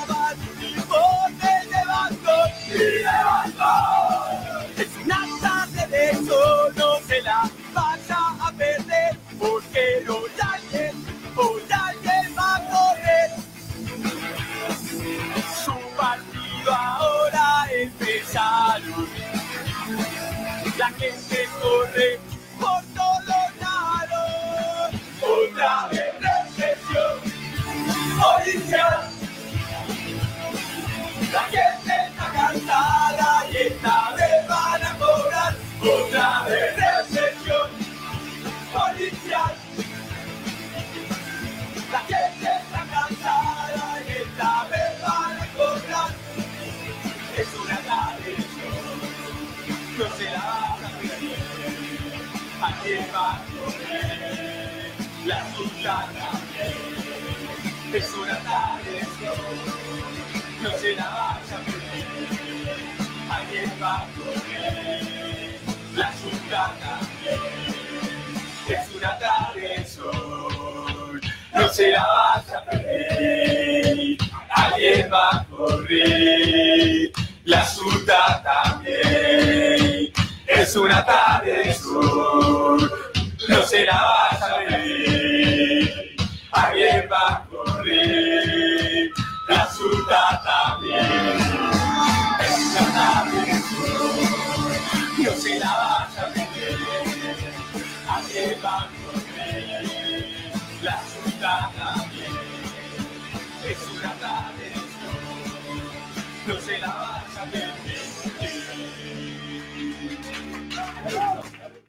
Beh, devo dire che Lopez, le tue canzoni sono croce delizia, no? Perché sta, ce le- ce sta, le- un pochino. Alcuni le criticano, altri le amano, insomma. O piacciono o dividi piace. l'opinione pubblica. Farò la compilation di Severi Maggiusti che uscirà a breve, dove saranno delle canzoni per tutti i gusti. Quindi ce n'è per tutti. Incluso il pezzo di quel rapper lì che è morto oggi, che ho letto, che stava facendo un videoclip, è caduto dell'aereo e si è ammazzato. Bene, che una bella gravissima perdita per, per il rap mondiale. Eh, non allora- so neanche come si chiama, ma... Salutiamo. Informiamo chi ci vuole chiamare in diretta in questo momento 0522 98 17 59 per chi vuole fare qualche domanda insomma Luca Zamparo che è qui con noi, bombe. Andiamo a Pavia. Quindi, che squadra è il Pavia? Sapete qualcosa? Avete visto? No, non abbiamo ancora visto, di solito cominciamo da domani a guardare, a guardare loro. Eh, questi giorni qua ci focalizziamo prima, più sulla partita che abbiamo giocato noi, guardiamo i video della nostra partita. Da domani sapremo qualcosa in più. Beh, nove punti, quindi una piazza storica anche loro, quindi credo che... Che sono stati abbandonati dai cinesi Sì. perché ricordiamo che come noi e loro hanno avuto le loro sfortune, acquistati da un cinese che poi si è rivelato farlocco, no Cavaz, questa tra l'altro- storia. Se non sbaglio, sono ripartiti alle Celini, cioè sono andati due o tre categorie Il corso più sotto. No, tra l'altro ho visto una foto su Instagram oggi. Vabbè, Oh, va bene, lasciamo stare. lasciamo perdere. No, abbia- noi abbiamo deciso come pagina di Facebook di non parlare più No, di quei no. due elementi Comun- che non comunque, se qualcuno vuole continuare a aggiornare al bomber del risultato della Europa League, io intanto vi Champions aggiorno League. il Champions League. Champions League, Europa giustamente, League, eh, no, non so neanche cosa sia per me. eh, io punto alla Coppa Italia di Serie D e il Picerno continua a vincere a Cerignola 2 a 1, mancano 3 minuti. Doppietta di Sulaiman Camara, non so chi sia. Però deve essere bravo per fare una doppietta a Cirignola. A Cirignola ti devono avere le palle eh, per giocare a Cirignola, non deve essere Ma facile. sai, c'è Rignola, Foggia, insomma, tutti i postini, bari, Tutti i postini belli, quindi-. Tra l'altro i baresi quest'anno che li ha messi nel girone, come te hai potuto vedere, di Serie D, delle siciliane, quindi si devono fare quelle 4-5 E si menano tutte le volte, perché Sì. se tu vai sui siti ultras tutte le domeniche ci sono dei filmati che si giocano con i messinesi sul porto, perché vanno lì, si trovano tutte le tifoserie. Quindi quello che ha fatto questo qua è un genio dell'ordine pubblico nazionale, eh, mettere i baresi per, per evitare dei problemi con le, Sì, con, con le puliese, li mandava a giocare in Sicilia, questi qua si menano tutte le domeniche. Sì, Ci sono dei filmati, la gente e che filma vanno anche non in so- tanti, vanno anche in Vanno tanti anche in trasferta, tanti. è una bella piazza Bari, insomma. Era, è stato fatto, credo, per l'Avellino, per eh, insomma, distaccare queste due superpotenze del, del sud Italia, però hanno fatto questa cosa qua. La- li mandiamo in Sicilia, così cinque trasferte belle. Fernando Burani ci saluta dalla Corea del Sud, dice che è vicinissimo al mio carissimo amico il radioso leader. Grande, grande. grazie, Fernando. Però del sud eh, non va molto d'accordo. Non vanno molto d'accordo, quindi stai all'occhio burro perché se È un attimo radioso scoppiare lì. Scoppia. No, dice Stefano Cavazzoni dice il Pavia Crema non ha giocato male, quindi abbiamo già noi gli osservatori, Eh, quindi state tranquilli. prima di noi. Esatto, quindi non ha giocato male. Eh, Galantini Della ci, ci chiede Zamparo il differenziato oggi. Eh, oggi sì, ho preso una botta domenica. Come vedi abbiamo anche gli inviati. Eh, infatti. Ho preso una botta domenica al piede e ho il livido nel collo del piede e colpire la palla adesso mi fa male, però in teoria, secondo programma, domani dovrei essere in campo con tutti, con tutti i miei compagni, quindi secondo quello che dovrebbe essere è tutto a posto. Però, visto che ci guarda anche il presidente, Luca, se riesce a fare questo sforzo, cioè, lasciamolo a casa, facciamolo riposare questo ragazzo qua che è una persona importante per la scuola, gli fa male il collo del piede a casa. A casa. Ci C'è anche un po' di tosse. Quelle delle lentigioni non, non picchiavano, non so perché si è Infatti. fatto male. Infatti. Un po'. Strano, è storto, avrà pe- pestato un fungo lì. Eh, sì. Com'era quel, quel negretto attaccante? Il 9 o il 7? Eh, il il 9. Eh, il 9 ci ho giocato, Era una bella bestia. ho eh. giocato assieme a un torneo a Varese, eh, al Viareggio, col Varese abbiamo fatto il Viareggio, e l'abbiamo fatto assieme era un, un armadio già quella volta, ora si è ancora ingrossato. E Quanti era anni ha il 9? Perché sono di quei 93. giocatori che non puoi dire Sulla carta 93, poi sarà un, sembrava un ultra un, quarantenne. un- un 79. insomma. Fisicamente sarà qua- tre volte me. Come Minala, eh, come Minala, ricordiamo. Dove gioca Minala? Tra l'altro, è sparito. Dice Max e Menoli, dite pure che su tre partite del girone A di Lega Pro non ne giocano neanche una. Infatti, se vai a vedere, sono tutte rinviate. La Lega Pro non si gioca quest'anno, non so come farà. Io sono, ma c'è anche da essere contenti di non essere in Lega Pro, perché sennò A è, volte è passato un mese e mezzo, due mesi che veramente i campionati La finiti. Viterbese non ha ancora iniziato, zero partite. fa. No, no, Zero anche partite, perché abbiamo sentito il partite. direttore Magalini la- due settimane fa che era al telefono con noi, ci diceva noi non sappiamo veramente quando iniziamo, hanno fatto la preparazione a luglio e adesso sono ancora Cioè, fermi. tu pensa a, uno, a un dirigente di una squadra come la Viterbese o quelle che non hanno mai giocato una partita, che mette i soldi, magari ha fatto la squadra per andare su, deve, eh, cioè, paga i contratti, paga i contributi, paga i giocatori, tutti i giocatori, anche te magari ti chiamavano, vieni a giocare a Viterbese, sto facendo uno squadrone, sei lì che ti alieni da 3-4 mesi, non giochi una partita, cioè dopo ti, ti faranno giocare perché quelle partite lì saranno da recuperare, quindi la Viterbese che poi tra l'altro c'ha il girone sud che deve fare 3000 km di media trasferta, dovrà giocare mercoledì e sabato, martedì, sabato, giovedì, sabato, faranno 40 partite in due settimane. Cioè, come arriva quella squadra lì? Come, come fa a essere credibile un campionato del genere, no? Sì, che poi sono tutte sulla stessa barca, nel senso che se si riempiranno di amichevoli tutte le settimane, ma Sì, è dopo un po' amichevole, però come Il- fa il giocatore? Il giocatore come fa la concentrazione in, una- in un'occasione come questa? Cioè, è quasi, quasi difficilissimo. Che poi dopo magari già con quel gi- girone lì, Carlini che sta andando bene, loro hanno vinto tutte le partite, quindi tu già parti che devi vincere per rincorrere un'altra, già c'è il lavoro della giù di testa. Allora, qua c'è Fernando Burani che è un rappresentante di vini internazionale, va in giro, insomma, un nostro amico che viene anche in curva, ma adesso è in Corea, come ha detto, e dice, so che al bomber piace il vino, spero poco, perché c'è che noi... Sono fulano, quindi Eh, Ok. Eh. voilà. E Gabri, digli che se passa dall'amore il vino glielo offro io. eh, volentieri. E dopo c'è invece Max Lacrimel che dice eh, Sac Pies Alvein, a Zamparo, al Pognira Camia, a Go, Sing Saint Bouteille e Zucker. Allora, eh, cioè, fai la traduzione perché Ho capito l'ultima parola, non ho capito. C'ha, eh, c'ha 500 bottiglie, lui fa il vino in Ah, casa, ok. e quindi grande Max, eh, quindi ti- Volentieri, ti ti volentieri. offre un bicchiere, te lo offre sempre. Volentieri. Francesca Cantafuori ci dice Lopez è l'arbitro di domenica, ne hai parlato poco, sempre eh, Barca 1-0, comunque cioè, ci ricordano il risultato. No, no, ne ho parlato. In realtà ne abbiamo parlato giusto. abbastanza. parlato. Cioè, abbiamo detto che era un demente, che, perché secondo me gli arbitri vengono a Reggio, vedono lo stadio, pensano che stanno arbitrando in Europa League, in Champions League e si gassano anche loro, però cioè, io rimango, come ho detto ieri, uno si può sbagliare un'azione, no, però quando uno dopo 8 minuti ammonisce per una trattenuta della maglia, deve ammonire tutte le trattenute della maglia. Lui non l'ha fatto, gli interventi del lentigione li ha giudicati tutti validissimi, quando noi andiamo a giocare in trasferta, se giochiamo con il lentigione finiamo in 7 perché Rozzi è stato espulso a classe per due falli normalissimi, no? Cioè, Certo. quelli del Lentigione hanno fatto falli peggiori di quelli che aveva fatto Rozzi. Noi siamo finiti in 10, gli altri in 11 e nessun problema. Comunque, come si esaltano i giocatori a giocare insomma, allo stadio eh, sta il tricolore, si esaltano anche gli altri, evidentemente. perché Su quello sicuro. vale per tutti. eh.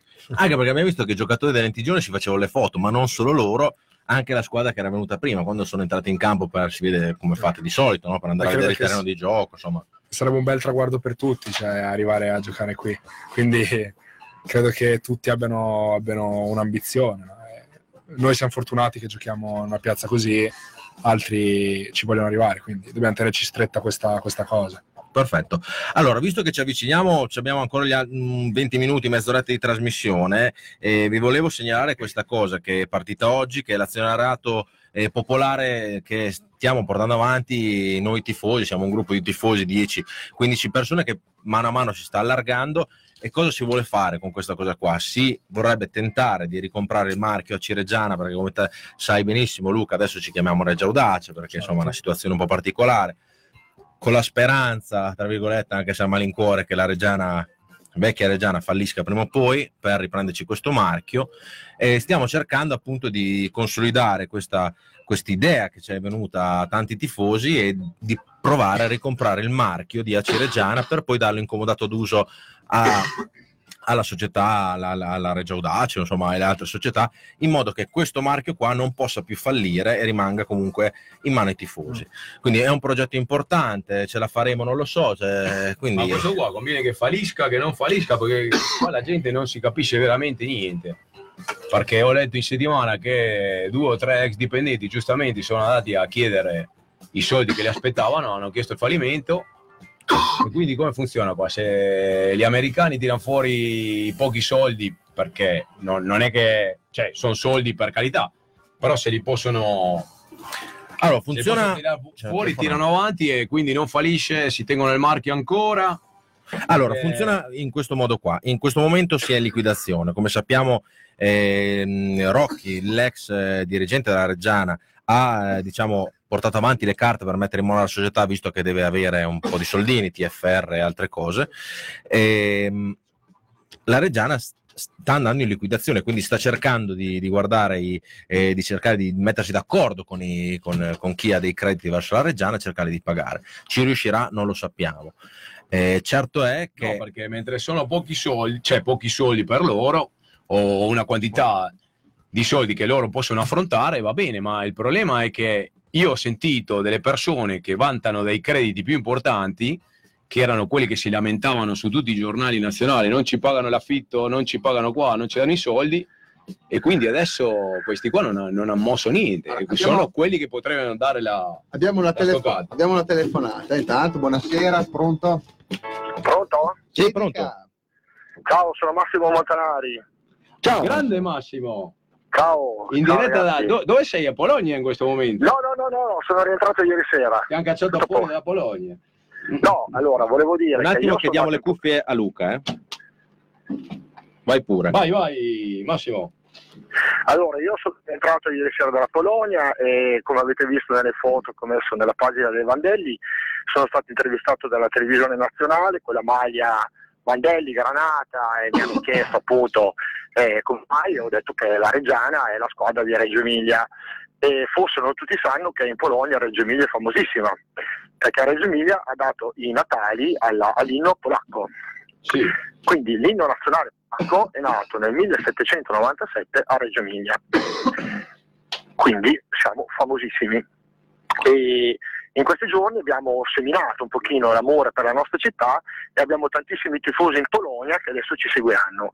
Anzi, dico meglio, polacche, moltissime donne. Quindi tanta gente sono. sarà contenta. Invitiamola allo Ma è l'inno per la Polonia, l'abbiamo scritto appositamente per la Polonia o abbiamo scritto l'inno per l'Italia e poi ce la- le abbiamo venduto ai polacchi come abbiamo fatto con altre cose? No, no, no, no, no, guarda, eh, il un certo Josip Wybicki, un polacco che era eh, soldato delle truppe napoleoniche, quando eh, le truppe napoleoniche arrivano a Reggio, lui si innamora della nostra città, perché la nostra città è una città di musica, quindi c'era due teatri, eh, si spoglia, si sveste, quindi non, eh, non va, più, non va più via, rimane qui e, e compone una musica, perché era un musicista, e co- compone la, mar- la marcia di Zabreski, insomma questi, questi nomi un po' strani polacchi, sai che lì Ma- un po'- Massimo mi preoccupi perché è come il Lopez, vai a cercare delle No, cose. è cultura, No, è cultura della nostra città, ragazzi. Perché la gente non lo sa, ta- cioè lui ha scritto a- anche un libro per i bambini, Reggio Emilia Meraviglia, che tanti non sanno neanche che esiste questo libro qua, che è un libro fantastico, perché racconta tutta la storia della nostra città. C'è tanta gente che va in giro per Reggio e non, non capisce niente do- dove sta girando. E tutto c'è una storia, è spettacolare quel libro lì. Beh, comunque, insomma, in Polonia eh, ci ammirano tantissimo e soprattutto tutti, con- molti conoscono la città di Reggio Emilia perché ha dato i natali all'inno polacco e loro sono molto nazionalisti, quindi abbiamo molti tifosi in Polonia eh, che amano Reggio Emilia proprio Quindi perché la quando città... ci porterai le polacche? Infatti per gli Eh, ignoranti, se vanno in... In primavera, in primavera le ho già invitate a una partita della Risa. Che in eh, primavera preparatevi- fioriscono le polacche a Reggio Emilia. Eh, preparatevi perché quella partita lì sarà, sai, prevedo molto pubblico.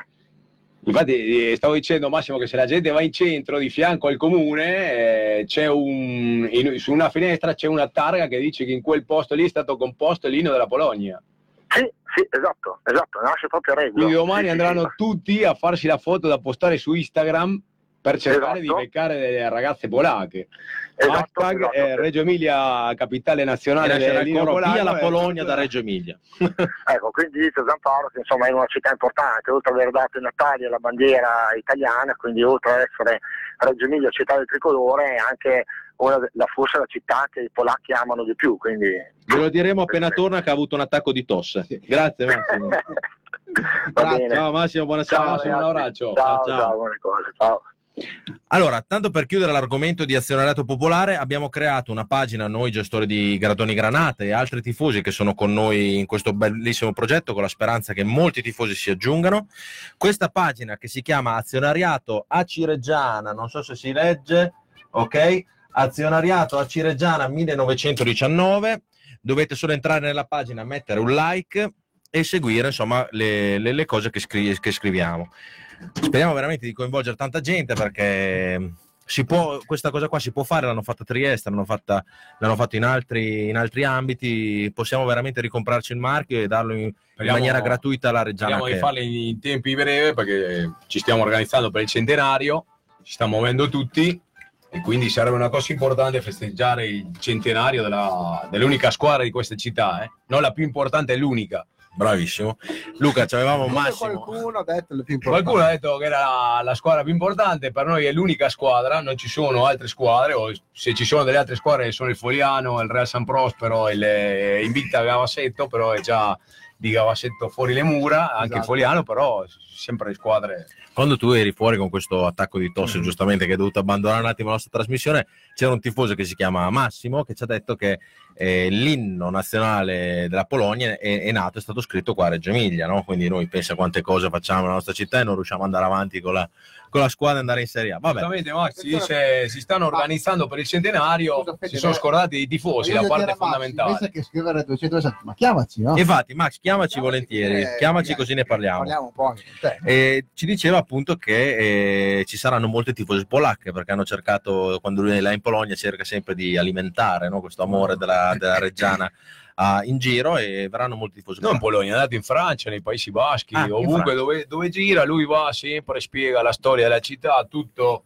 E è, un, la- è un personaggio, veramente una persona molto... E ci allacciamo a questo saggio. discorso per farti una domanda molto tranquilla, nel senso, sei fidanzato? No, niente. Oh, No, eh, dovevi venire Sì, martedì libero. scorso, che c'era, avevamo delle vero. tre, tre ragazze, Eh, l'avete invitato già sbagliato. Allora. ti inviteremo un'altra volta. ti rinviteremo quando portiamo delle gnocche qua in trasmissione. Però mi raccomando, il gol Ah, quello a prescindere. Deve- Anche invece di puntare, Reggio- puntare Se Reggio- single porta bene, allora Bravo, bravo, bravo. continuerò così. No, a Reggio diciamo ne sono caduti in tanti, eh, non so se lo l'han sai. detto. ecco, quindi Sì. occhio che... Eh beh, già, già il tuo compagno che è capitano, che è Rozio, c'ha l'amorosa che è di Reggio. Eh sì, un po' di mettere un po' di giocatori. se non succede niente, quando arriva Max con le polacche, facciamo, facciamo una Sì. super... Facciamo un giro di valzer con i giocatori, con le facciamo, polacche. facciamo qua la, la curva, così... Max non vuole chiamarsi, dato che viene in... in, in, Vieni, in adesso sta partendo adesso in lambretta da, da Viviano. Max. polacche. Allora, Max, visto che ci abbiamo gli ultimi dieci minuti, un, qua- un quarto d'ora, giù di lì, se ci, veramente se ci vuoi chiamare, che ci spieghi anche tu che sei un altro capostipite di questo progetto di azionariato popolare,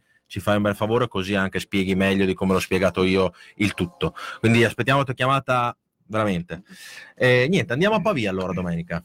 Quindi come la mettiamo? E quindi dobbiamo fare tre punti per forza perché dobbiamo recuperare quelli persi e adesso vediamo un po' i loro video domani, nei prossimi giorni, vediamo come andare a affrontare al meglio e, e sicuramente faremo una gran partita. Anche perché secondo me il Pavia giochi in casa, proverà a attaccarci e quindi Speriamo. ci saranno degli spazi per giocare. Non è che No, sicuramente più giorno a facile. mettersi tutti dietro a trovare il pareggino.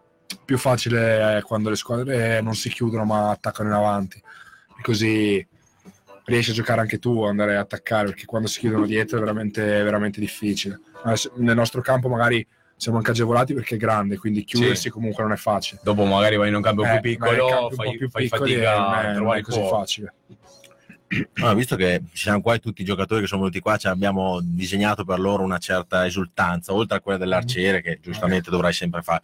Boh, hai un'esultanza strana che vuoi dedicare a, a noi della radio, ai tifosi che sono... Se me lo chiedete io... Allora, facciamo così, chiediamo ai tifosi che sono a casa di mandarci un messaggio e dire secondo loro l'esultanza particolare che può fare Luca, visto che è qua, di, di solito i giocatori la fanno sempre, oltre all'arciere, per dedicare insomma, a noi, a voi tifosi. Ah, io sono argentino, io le chiedo subito, mi fa la mitragliatrice di Gabriele Omar Battistuta, Battistuta. o mi fa come Mauriti Cardi, se ci sono anche dei milanisti mi dispiace, io tipo solo la Reggiana, non me ne frega niente, e quindi una esultanza un po' sudamericana stare. Ah, intanto che ci arriviamo i messaggi, diteci che esultanza vorreste che Luca, insomma... Che porti bene però questa esultanza. Certo, che porti bene. Comunque certo. scrive Lisa Lampugnani che dice ovvio noi reggiani siamo le migliori, anche gli argentini ci scelgono, un saluto a tutti ma soprattutto al Bomber. Ma a chi, Grazie, ciao. Non Io so. non, non capisco.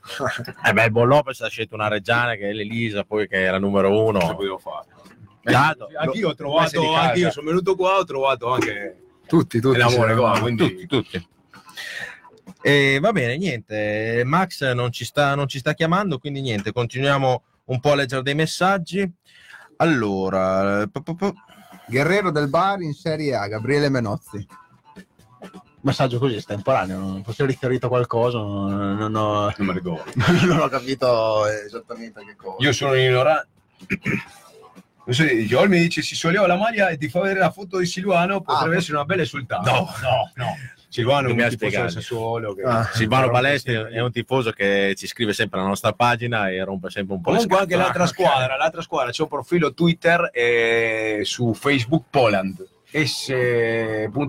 Poland, che fa morire da ridere perché quando fa i commenti, fa i commenti e li, e le fa con il Google Translate. Allora scrive delle cose senza senso. A favore o contro? No, no, dell'altra squadra, Ah. l'altra squadra, no, ha perso, allora Berardi sa non so che storia, si vede che il tipo è un polacco e non capisce niente, allora prova a scrivere in polacco e quello che gli traduce Google lo copia e rincola sugli altri siti e fa veramente ridere. Ci- era riferito all'esultanza di Guerrero del Bar in Serie A, non ce la ricordiamo, però io sinceramente non me la ricordo. l'unico guerriero che mi ricordo è Julen Guerrero che giocava in Spagna. Quindi se ci vuoi illustrare, Comunque sì, anche Gianluca San, San, Santonastasio dice che la mitraglia di Gabriele Roma grandissimo tifoso si- della, della si Roma. Io mi ricordo comunque Guerrero della WCW quando mi guardavo il wrestling. cosa. Però è un bel Eddie Guerrero. Vero, anche quello. Allora, io direi che non rispondete. Allora, Max, adesso ti ridiamo il numero che è 0522, se me lo riesci a trovare nei messaggi. Se no lo Eh. chiamiamo noi e, e via. E, allora, direi che la, la mitraglia di, di Battistuta mi va bene anche a me perché è una bella esultanza. Poi siamo un campione come Battistuta. Quindi 0522 98 17 59. Max, se ci vuoi chiamare. Allora, facciamo questa scommessa. Insomma, anche spero che ti porti bene a te, oltre a tuo arciere. Se puoi variare una volta che ce la dedichi, Vai. così noi Ah, allora, il prossimo gol eh, farò la... la mitragliata di Battistuta. Ci Vabbè, sotto la curva. prima, poi la- eh, cioè, se Eh, no, fa- deve fare la doppietta. se ne fa 6 gol. Ah, oh, lì. Ce n'è uno che dice, Ma "Oh, magari, magari. Magari Vabbè, lo dico a- io. a- anche, anche perché a Pavia noi ci siamo cosa sempre trasferta, quindi noi ti aspettiamo lì a fare la mitragliata. Dai. Allora, intanto che aspettiamo la, la- la chiamata, la, la chiamata di Max, andate al ritiro voi sabato? No, non credo. Partiamo domenica. Quest'anno siete mai andati al ritiro? No. Quest'anno no, boh, le trasferte sono molto più vicine, quindi ci sta anche partire in giornata.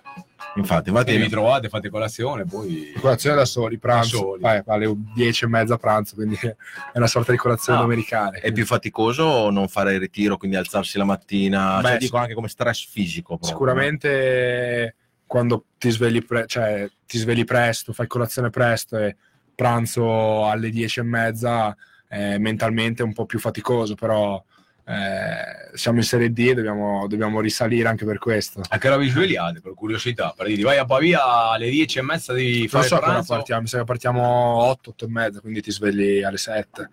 vi fai la colazione, poi pullman, arriva, si arriva a Pavia, si mangia qualcosa, poi digestione breve. aspetti lì e invece quando sei in ritiro già dalla sera prima sei tranquillo in hotel c'ha i vantaggi e svantaggi dai Quindi sì, anche questa cosa un po' che cambia dalla Serie C, che comunque andavano sempre in ritiro i ragazzi il Sì, certo. sabato o il venerdì, quindi... certo, certo, Però sì, mi dicevano anche alcuni giocatori tempo tempo fa che è diverso comunque alzarsi la mattina per andare poi a giocare la domenica che invece essere già in ritiro ad essere più, un po' più rilassato. sicuramente cioè, eh, il vantaggio del ritiro è che la domenica sei già lì lo svantaggio è che magari il sabato eh, lo passi a casa tua se non sei in ritiro lo passi a casa tua e, eh, con, i tuoi, con le tue abitudini è diverso che stare in ritiro magari con gli orari che devi mangiare tutti alla stessa ora tutti, eh, tutte le stesse cose invece però quando ti svegli che sei già lì sei già concentrato sulla partita è diverso però non fa sicuramente questa la differenza Allora, nel frattempo che io provo a chiamare Esatto, Max. noi mandiamo la canzone che dura poco poco, Bravissimi. così nel frattempo noi chiamiamo Max e ci pensiamo noi.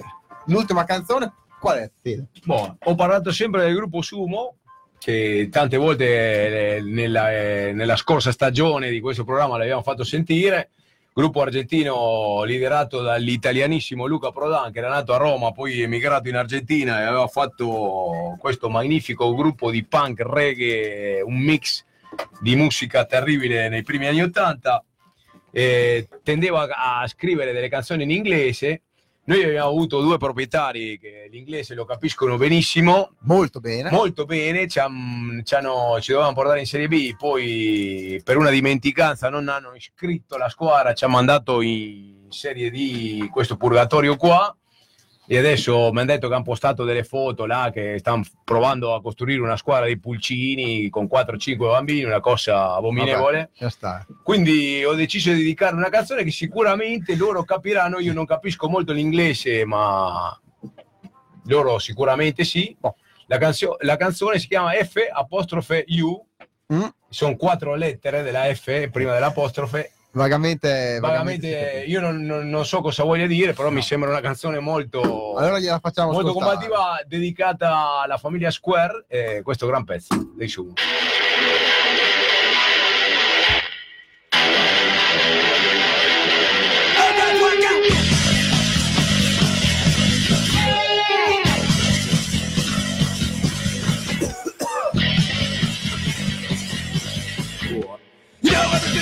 You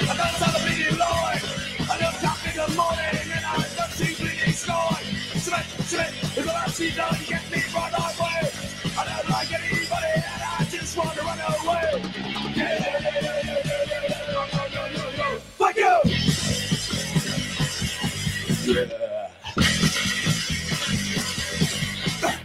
You know I see you in the morning and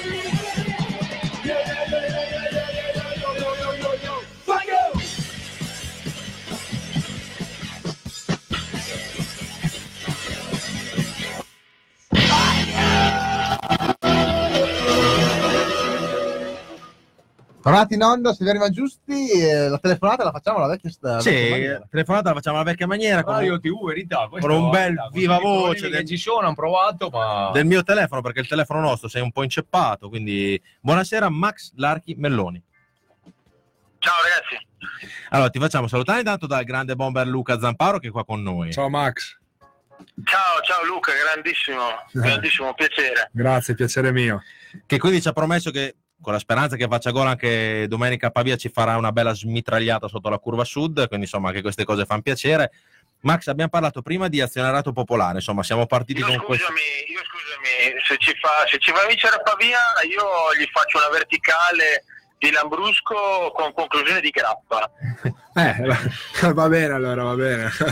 Speriamo. Ok. Eh sì. Allora, dicevamo, Max, abbiamo parlato di questo azionariato popolare che finalmente siamo partiti perché anche ci stiamo mettendo avanti con avvocati, commercialisti, siamo, siamo un gruppo di tifosi molto unito che sta veramente facendo le cose serie e se ne accorgeranno i tanti tifosi che speriamo che ci seguano più avanti. Spiegaci un po', eh, dacci un po' un'infari- un'infarinata generale di questa, di questa cosa.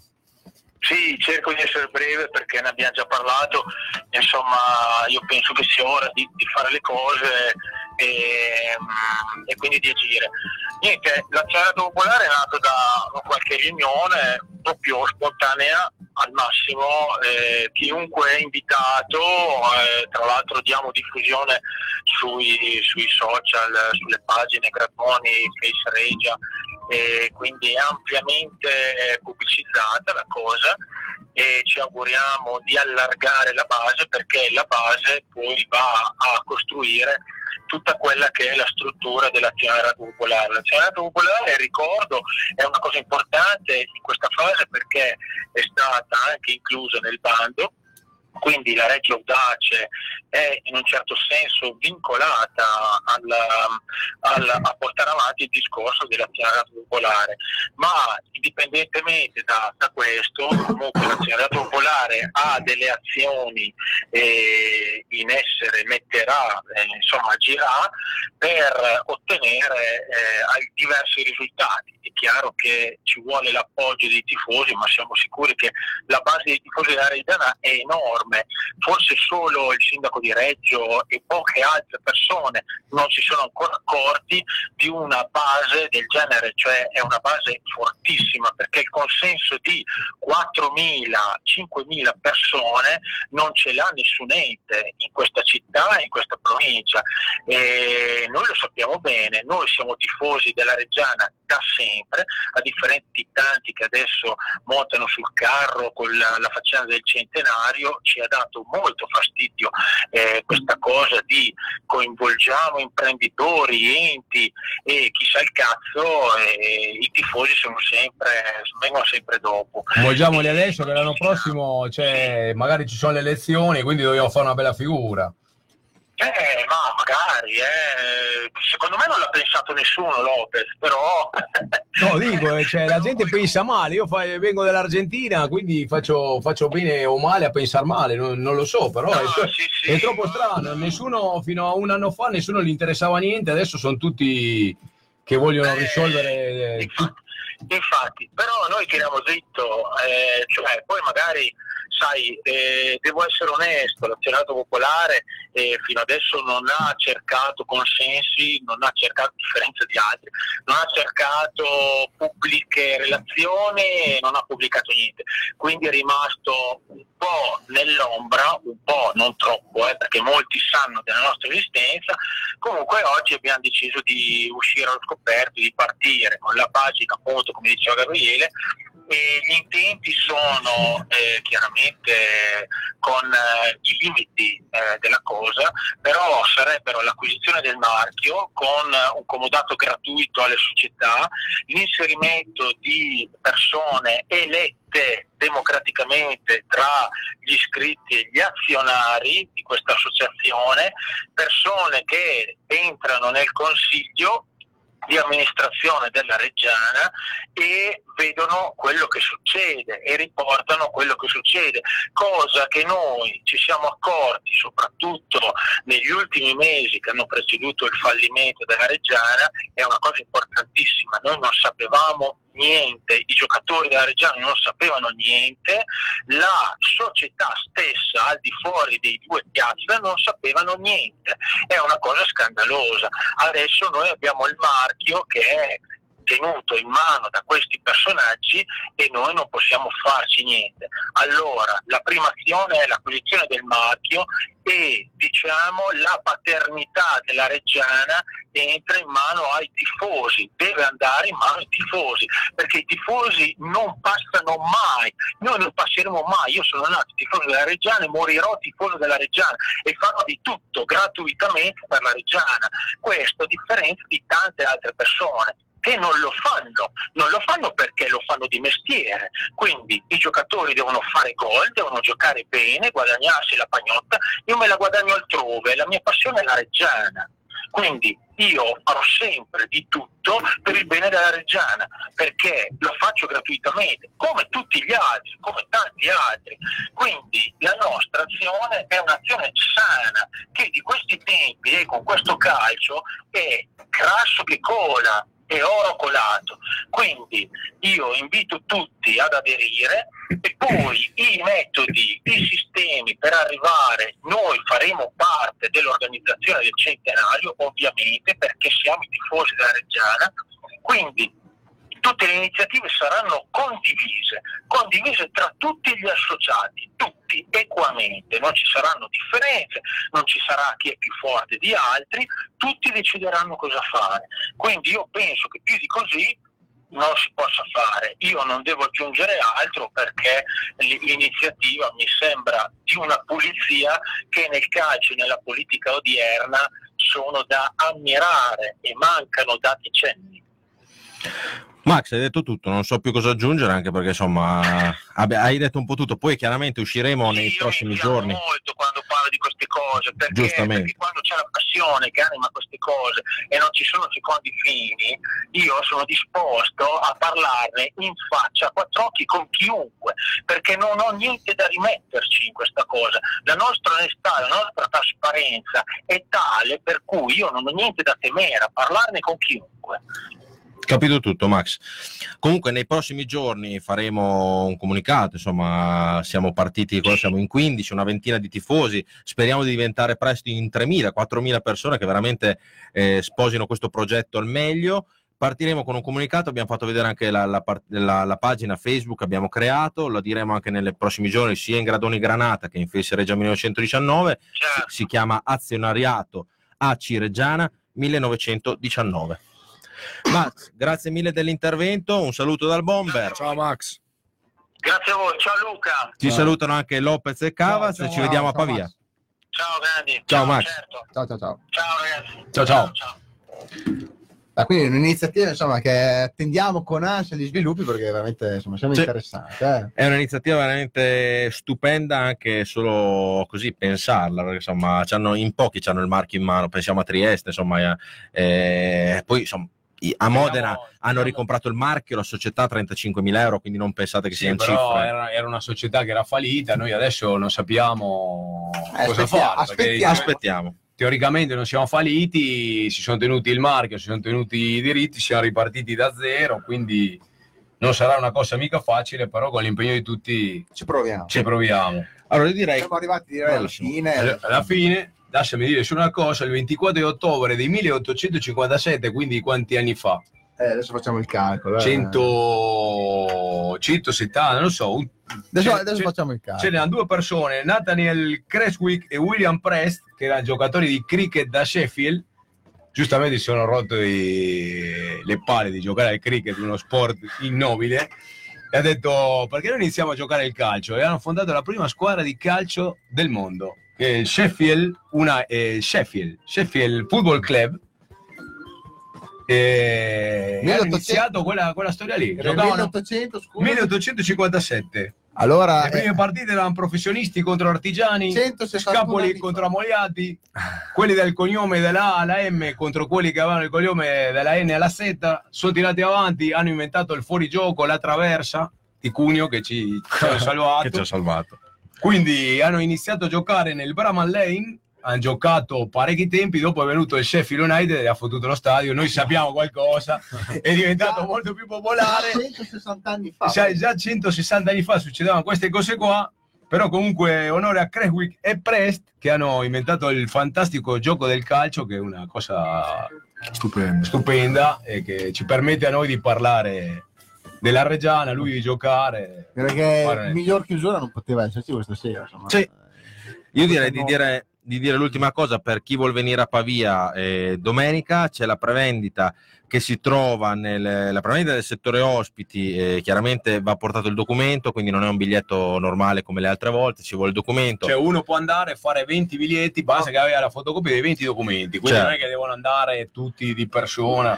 Eh, pot- li potete trovare nella sala arancione del Polo Gi- Digitale da mercoledì 24 ottobre a venerdì 26 ottobre dalle 16 alle 19. E la, la- la sala arancione non è altro che di fianco alla sede nuova della Reggiana. E, e sabato 27 ottobre dalle 10 alle 12. Il costo del biglietto sono 7 euro. Adesso sto cercando anche la via. sa- onestissimo. Ecco, in via Giglioli, Valle 10. Polo Digitale in via Giglioli, Valle 10, dove c'è la sede della Reggiana. Perfetto, direi che abbiamo detto tutto e insomma Noi vi ringraziamo come sempre di averci seguito, ascoltato tra- tramite krock.it, tramite la pagina di Face Regia 1919, e tramite anche Teletricolore e insomma ringraziamo ovviamente il nostro ospite Luca, Luca Zampar. per essere Grazie a voi. Ti sei divertito? Sì, sì, eh, ho preso due ore diverse. Dai. Eh, dai, ti, ti tornerai anche. Ringraziamo anche la tua la Tornerai con le società. polacche. Con le polacche noi ti Eh, prometiamo bravo. che se fai arrivi a quota 40 gol Esatto. ti portiamo qua. No, dai, almeno 20 gol portiamo qua con le polacche, va bene? Sì, promessa della dai. mitragliata, eh, ce la devi Promessa, fare. Speriamo che veramente ne fai domenica. 40 di gol. Ringraziamo anche la società Re- Regia Audace, che per noi è la Reggiana. Ci dispiace se qualcuno eh, però, però è nella Regia. Il presidente anche. Il presidente Luca Quintavalli, la multa noi, paghiamo- Monta- Mo- Montanari, che è il ragazzo che si occupa delle. De- de- della Reggiana, dei giocatori, eccetera, che ci dà sempre i giocatori. Quindi, grazie mille. Questo è, Galantini, è una cosa che Andrea- facciamo di passione, quindi ci fa piacere. Galantini Andrea dice che ci hanno segato le TV, lo stiamo guardando anche in diretta, c'è della gente sul divano, una pubblicità, però vabbè, noi siamo ancora qua e salutiamo tutti. Un po' come Vasco. Grazie, Mazzoni.